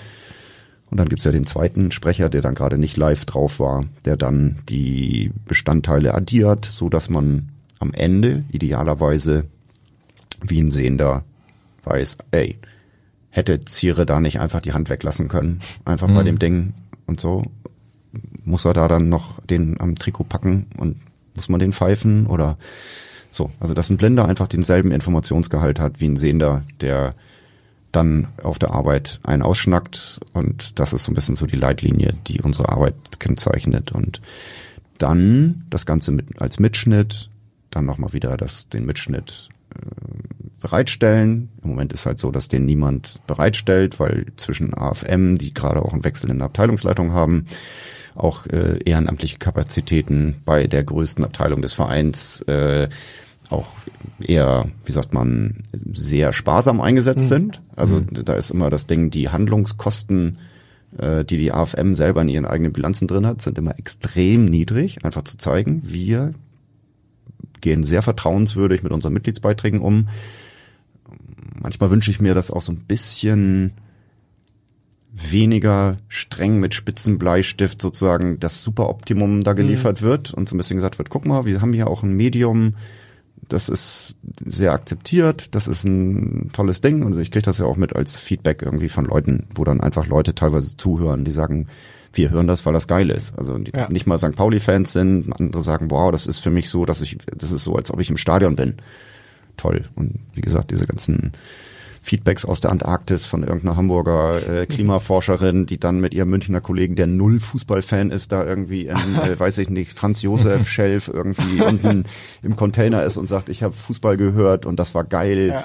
Wir haben uns da gefühlt wie im Millantor. Das sind einfach, das, Das ist ja das schönste Kompliment eigentlich, das du kriegen kannst. Genau. Und dann ist natürlich auch so, dass wir, also ich auch mittlerweile merke, also ich habe auch keine Lust immer da der der, der super Onkel oder hier Wolf schon wieder und so. Also ich merke, dass ich auch darauf, dass ich das auch mag, dass es auch jüngere Reporter gibt. Also live zum Beispiel, der dazugekommen ist, der auf so einem Kessel braun-weiß dieses Tor von äh, Chauner dann mit mir im Battle da live äh, berichten musste und dann hat er vom Publikum den Preis bekommen und er hat gesagt, live kommen wir zu einer Reportage her und so weiter und so fort. Und der hat sich mittlerweile zu einem der besten Reporter gemausert und diese ganze Entwicklung, die kann noch viel, viel, viel durchlässiger und viel breiter werden und Ja. aber vielleicht äh, ist dann auch die Frage immer, welche Gewerke sind mitbeteiligt. Und ich bin halt jemand, der auch einen strengen Blick auf die Reportagequalität hat. Also ich habe da einen hohen Anspruch, weil wir auch, also zusammen mit Bruder vom HSV, der die Blindenreportage da macht, und auch das Webradio, wir sind so unter dem Radar. Ganz lange kooperieren wir miteinander und bilden bei der DFL auch aus, bilden Blindenreporter aus. Und ich habe jetzt zuletzt war live mit in Bremen. Da gab es so eine Kooperationsreportage und da habe ich dann in unsere WhatsApp-Gruppe geschrieben, ist eine glatte 6, ist eine 7, was da passiert. Und dann sage ich einfach, es gibt ein Erkennungszeichen für eine eher schlechte Reportage. Das heißt, ich kann die Torentstehung gar nicht mitverfolgen. So, also wenn ich eine Vollreportage mache und ich bin als Reporter drauf und mein Ziel, also meine Aufgabe ist es, das Spiel sprachlich abzubilden, so dass Menschen, die es nicht sehen können, es verfolgen, miterleben können. Dann kann ich nicht irgendwann im Gesabbel über irgendwas Tor schreien. Also Ja, oder, ja. oder du sagst einfach, ja, du bist halt einer, der dreht sich die ganze Zeit um und merkt auch nicht immer, dass irgendwie äh, was gerade passiert, dann kannst du sagen, das ist es. Aber wenn du als Reporter hast du dann die Aufgabe, ich muss wirklich auf das Spielfeld gucken und bereit sein, der Ball ist im 16er. So, ich glaube, dieses Becker-Tor, das war aus dem 16er raus, aus dem Gewühle, das war auch Ping-Pong-artig. Aber da muss ich diese Spielszene schildern, vorbereiten. Heiß drauf sein. Also das, das erzählen, wissen, oh, da ist der Ball, da geht's hin und her, im 16er und noch, das ist eine, Spannungsaufbau. da, da, da, ne? die Stimme, die Ja. Stimmfarbe muss den die Spielsituation wiedergeben. Und wenn Ja, ich da einem zuhöre, der irgendwie über irgendwas redet, so und plötzlich schreit der Kollege live von St. Pauli Tor, denke ich mir, Leute, was ist das, was ihr da gemacht habt? Das ist keine Reportage, das ist, Nee, das das ist also keine Blindenreportage, die irgendein Kriterium von Inhaltlichkeit äh, folgt. So, aber wollte nur sagen, ich bin ein ätzender Typ und habe einen hohen, hohen Anspruch an Qualität und das macht es auch nicht immer leicht für junge Leute dazu zu kommen. Ja. Jetzt sind wir für euch sicherlich auch die, die Geisterspiele, denn da konntet ihr keine äh, große Atmosphäre einspielen. Und äh, Also die, die Geisterspiele, ich habe das Ding noch von aus Wien Wiesbaden, letztes Spiel, da in der Ende der Saison davor. ja. Ganz kleines Stadion mit mit dem super super super Audiokabel, was mir hier Zeigermann äh, Profi Audiobude mal genäht hat, äh, genäht hat, ich was gesagt, gemacht hat. Das ist so ein ganz kleines, wie wie hier wie unsere Kopfhörerkabel, aber es sind Stereokabel, wo man auch drüber laufen kann, wo fast ein Panzer drüber fahren kann. Also und das ist halt, das kriegt man halt rein, da kann man halt mal 25 Meter und dann konnte ich das Stereomikro ganz unten am Rand der Zuschauertribüne machen, drei, vier Meter dahinter der Trainer, Rüdiger Rehm. Alter, ich habe mir am, auf der Rückfahrt Okay. die Atmo angehört und ich bin durchgedreht. Ich bin durchgedreht, weil das ist ein, das ist ein anarchistisches Hörspiel. Das ist Wahnsinn. Du hörst einen Spieler, da kommt einer, 427, 427. Hä? Ich weiß nicht, wo, wo sind wir? Wo sind wir? Also du hast Codes, du hörst die Codes, du hörst die Coaching-Codes rein und du hörst einen Trainer, ich weiß nicht, was, was die da für Abläufe trainieren. Bleib, bleib, der kommt, der kommt, bleib, bleib, der kommt, der kommt. Also die wissen, die sind da in ihrem taktischen Coaching mit einer, mit einer Fachsprache unterwegs, wo ich gedacht habe, Alter, das ist ein Hörspiel, das hörst du auf Deutschlandfunk und das ist irgendwie anarchistische Radiokunst, die die da gemacht haben. So. Und das fand ich halt, das ist halt, das ist halt so eine Sache, wo du dann sagst, ja, im Prinzip scheiße, weil Atmo-Schraube kannst du nicht dran drehen. Aber ich nehme das halt auf so einem, so einem Multitrack-Recorder auf und dann gibt's auch die ganzen Atmospuren pur. Also ich habe ein Archiv von, weiß ich nicht, äh, habe ich mir überlegt, in der Sommerpause AFM-Radio, vielleicht sollte man einfach mal wirklich Atmo nach Atmo nach Atmo nach Atmo So nach ein Atmo. Best-of machen. Ja, kann, können ja auch 90 Minuten, weißt du, dann weißt du immer, du kannst, wenn du AFM-Radio einschaltest, das sendet ja nur während der Spiele, also alle 14 Tage, aber du kannst dazwischen, kannst du ja dann irgendwie Ja, äh, Stadionspuren schicken und ganz ehrlich, ich bin ja auch jemand, der immer dann so dieses ah, Ultragesang und so, ne, ist irgendwie so, ah, Oldschool, Raw, ja, geil und Gesänge, na ja, mh, ist jetzt nicht meine Supportart. Wenn ich mir diese Spuren anhöre, dann gehe ich bei dem ganzen Getrommel und dem ganzen Gesinge mit und merke, wow, geil, geil, geil, Ja. geil, geil. Klar. So, also das ist dann auch, äh, auch schön. Das also, war ja bei uns auch so, Carsten. Am Anfang äh, hat man ja auch unten hingehört und die Schiedsrichterkommunikation und wenn nach dem Foul ist das dein Ernst, komm da jetzt mal hoch, was ist denn los mit dir? Und das ist so zwei Spiele mal witzig, aber irgendwann merkst du, es fehlt einfach das Drumherum. Ja, das ist klar. Das ist vollkommen klar, das stimmt. Das, aber die Zeit war auch schon okay oder sowas mitzunehmen, aber du hast vollkommen recht. Also das ist ja das Ding, wenn du jetzt hast im Stadion, wie Weltklasse ist das wieder, dass man sagt, boah, Alter, das ist ja, das ist ja wie neu. Das ist ja so, als hätte man es noch Ja, nie erlebt, ja. so freut man sich darüber. Das stimmt. Ja. Jetzt in Bremen war es ja auch dann zum ersten Mal wieder richtig voll, was wir so erlebt haben. Und das war schon wieder halt ganz was anderes. Ne? Stimmt, da waren über 40.000, 46.000, ne? Ja, ja. Ja, auf jeden Fall wird es auch laut sicherlich am Sonntag werden gegen Sandhausen. Was erwartest du? Ah, das ist, äh, Ist ein gefährliches Spiel, finde ich. Vom Kopf her. Ja, weil das so tabellarisch Genau. irgendwie mh, eindeutig ist. Ja, das ist ein bisschen schwierig. Also ich versuche mir jetzt vorzustellen, ja gut, es ist die Sache, wenn du den einen Schritt weniger machst oder du weißt, es geht um den Ball, wo auch dein ist Diekmann wieder fit? Ja, Ja, ja, ja, Diekmann, soll, soll ja, spielen, ja, ja, ja, ja. Der ist Genau. ja besonders beliebt auch auf der Gegengraden, wenn er da losackert. Diekmann zum Beispiel genauso ein Faktor, wo du dann sagst so, okay, das ist auch ein Typ, der zieht nicht weg irgendwie. Und wenn du dann sagst so, da, den lässt man laufen oder so, ach komm und so und der weiß ja, der bringt ja mittlerweile auch Flanken rein Ja, und ja. sowas in der Richtung, dann äh, ist, kann das genau der Mühe oder dieses minimale kleine Momentum sein, wo du dann sagst, ach komm, das ist Sandhausen. Und so einer ist dann derjenige, der, das haben wir ja auch schon gesehen, dann vielleicht erfolgreich ist, aber das ist ja ein Heraufbeschwören eines Horrorszenarios. Das ist ja gar nicht denkbar, weil ganz ehrlich, für mich ist einfach so unfassbar. Ich hatte so ein, so ein, so ein sporttaktisches Hobby, mir Fußballspiele anzugucken. Und ich finde immer, du weißt, das sind zehn Feldspieler und mit diesen ganzen äh, Verteilungen auf dem Rasen sollen die ideal stehen. Und ich weiß genau aus dem Blindenfußballtraining, was es heißt, in einer sichernden Position zu stehen. Wo stehen wir da? Und da denken die auch Leute, wieso sagt der dem Typen jetzt einen Meter zurück oder sowas? Ne? Weil ich ahne, dass die Situation für eine Ballmitnahme besser ist, wenn wir einen Ball verlieren oder sowas oder wieder Gegenpressing betreiben zu können. Im Spielaufbau im eigenen, finde ich, ist immer so eine Erkenntnis. Du hast einen Ball für einen Spieler. Das kann sein, dass das ein Mittelfeldspieler ist, der sich nah an die Abwehr hat fallen lassen oder sowas. Und wir haben früher häufig gesehen, da dribbelt ein Spieler und der dribbelt an einem Mitspieler vorbei, der direkt in seiner Nähe steht. Und das ist für mich immer eine Situation, wo du sagst, ah, jetzt spielen wir mit einem weniger. Weil der passt zu dem rüber, bringt nichts. Weil das ist keine Verbesserung Ja, der Ballsituation. Spiel, ja. Der ist aus dem Spiel. Der, der. Spieler oder, oder ich als dribbelnder Ballführender nehme den aus dem Spiel, weil der ist jetzt nutzlos.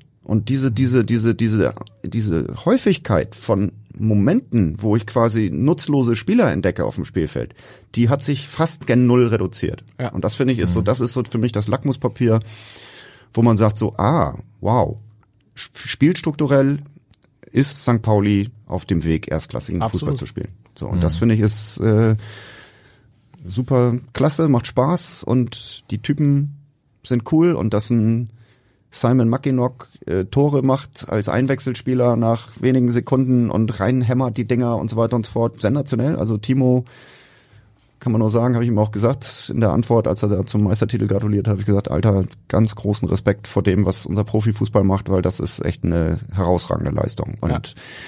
das war auch im Vorfeld, als ich im Sommerurlaub war, habe ich mit Tim vom Millern Ton, wieso heißt er eigentlich Millern Talk? Weil wir eine kreative Eingebung hatten. Genau.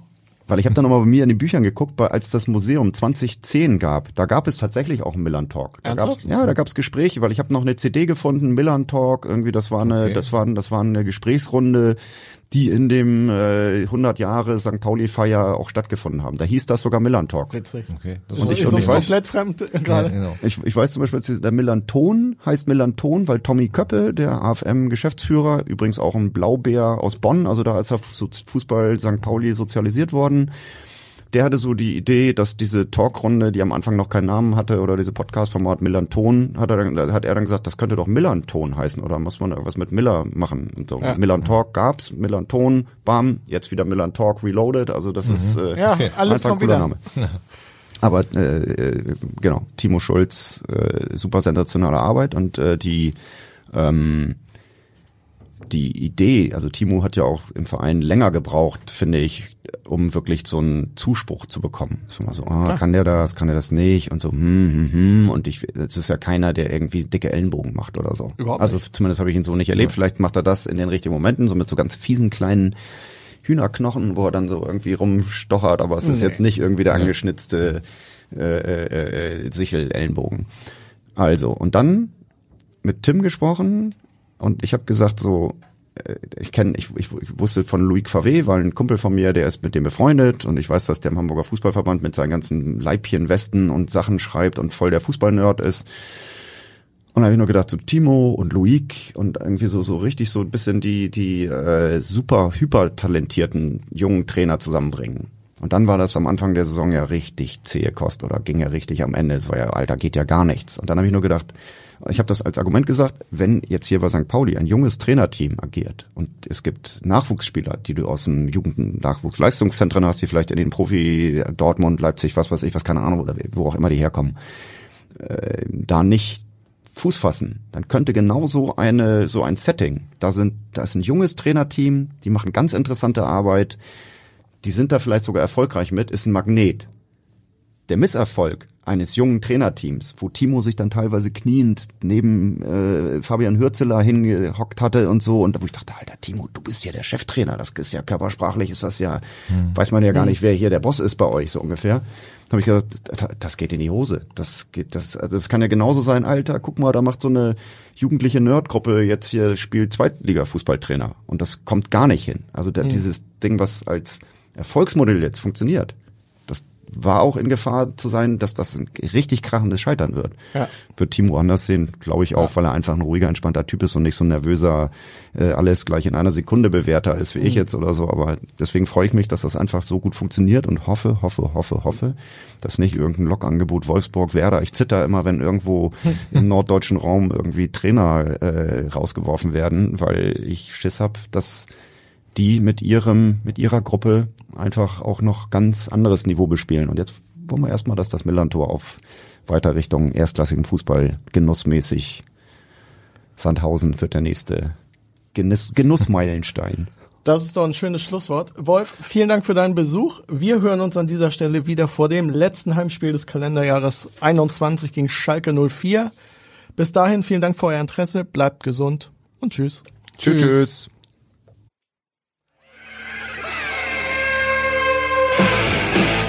Weitere Podcasts vom Hamburger Abendblatt finden Sie auf abendblatt.de slash podcast.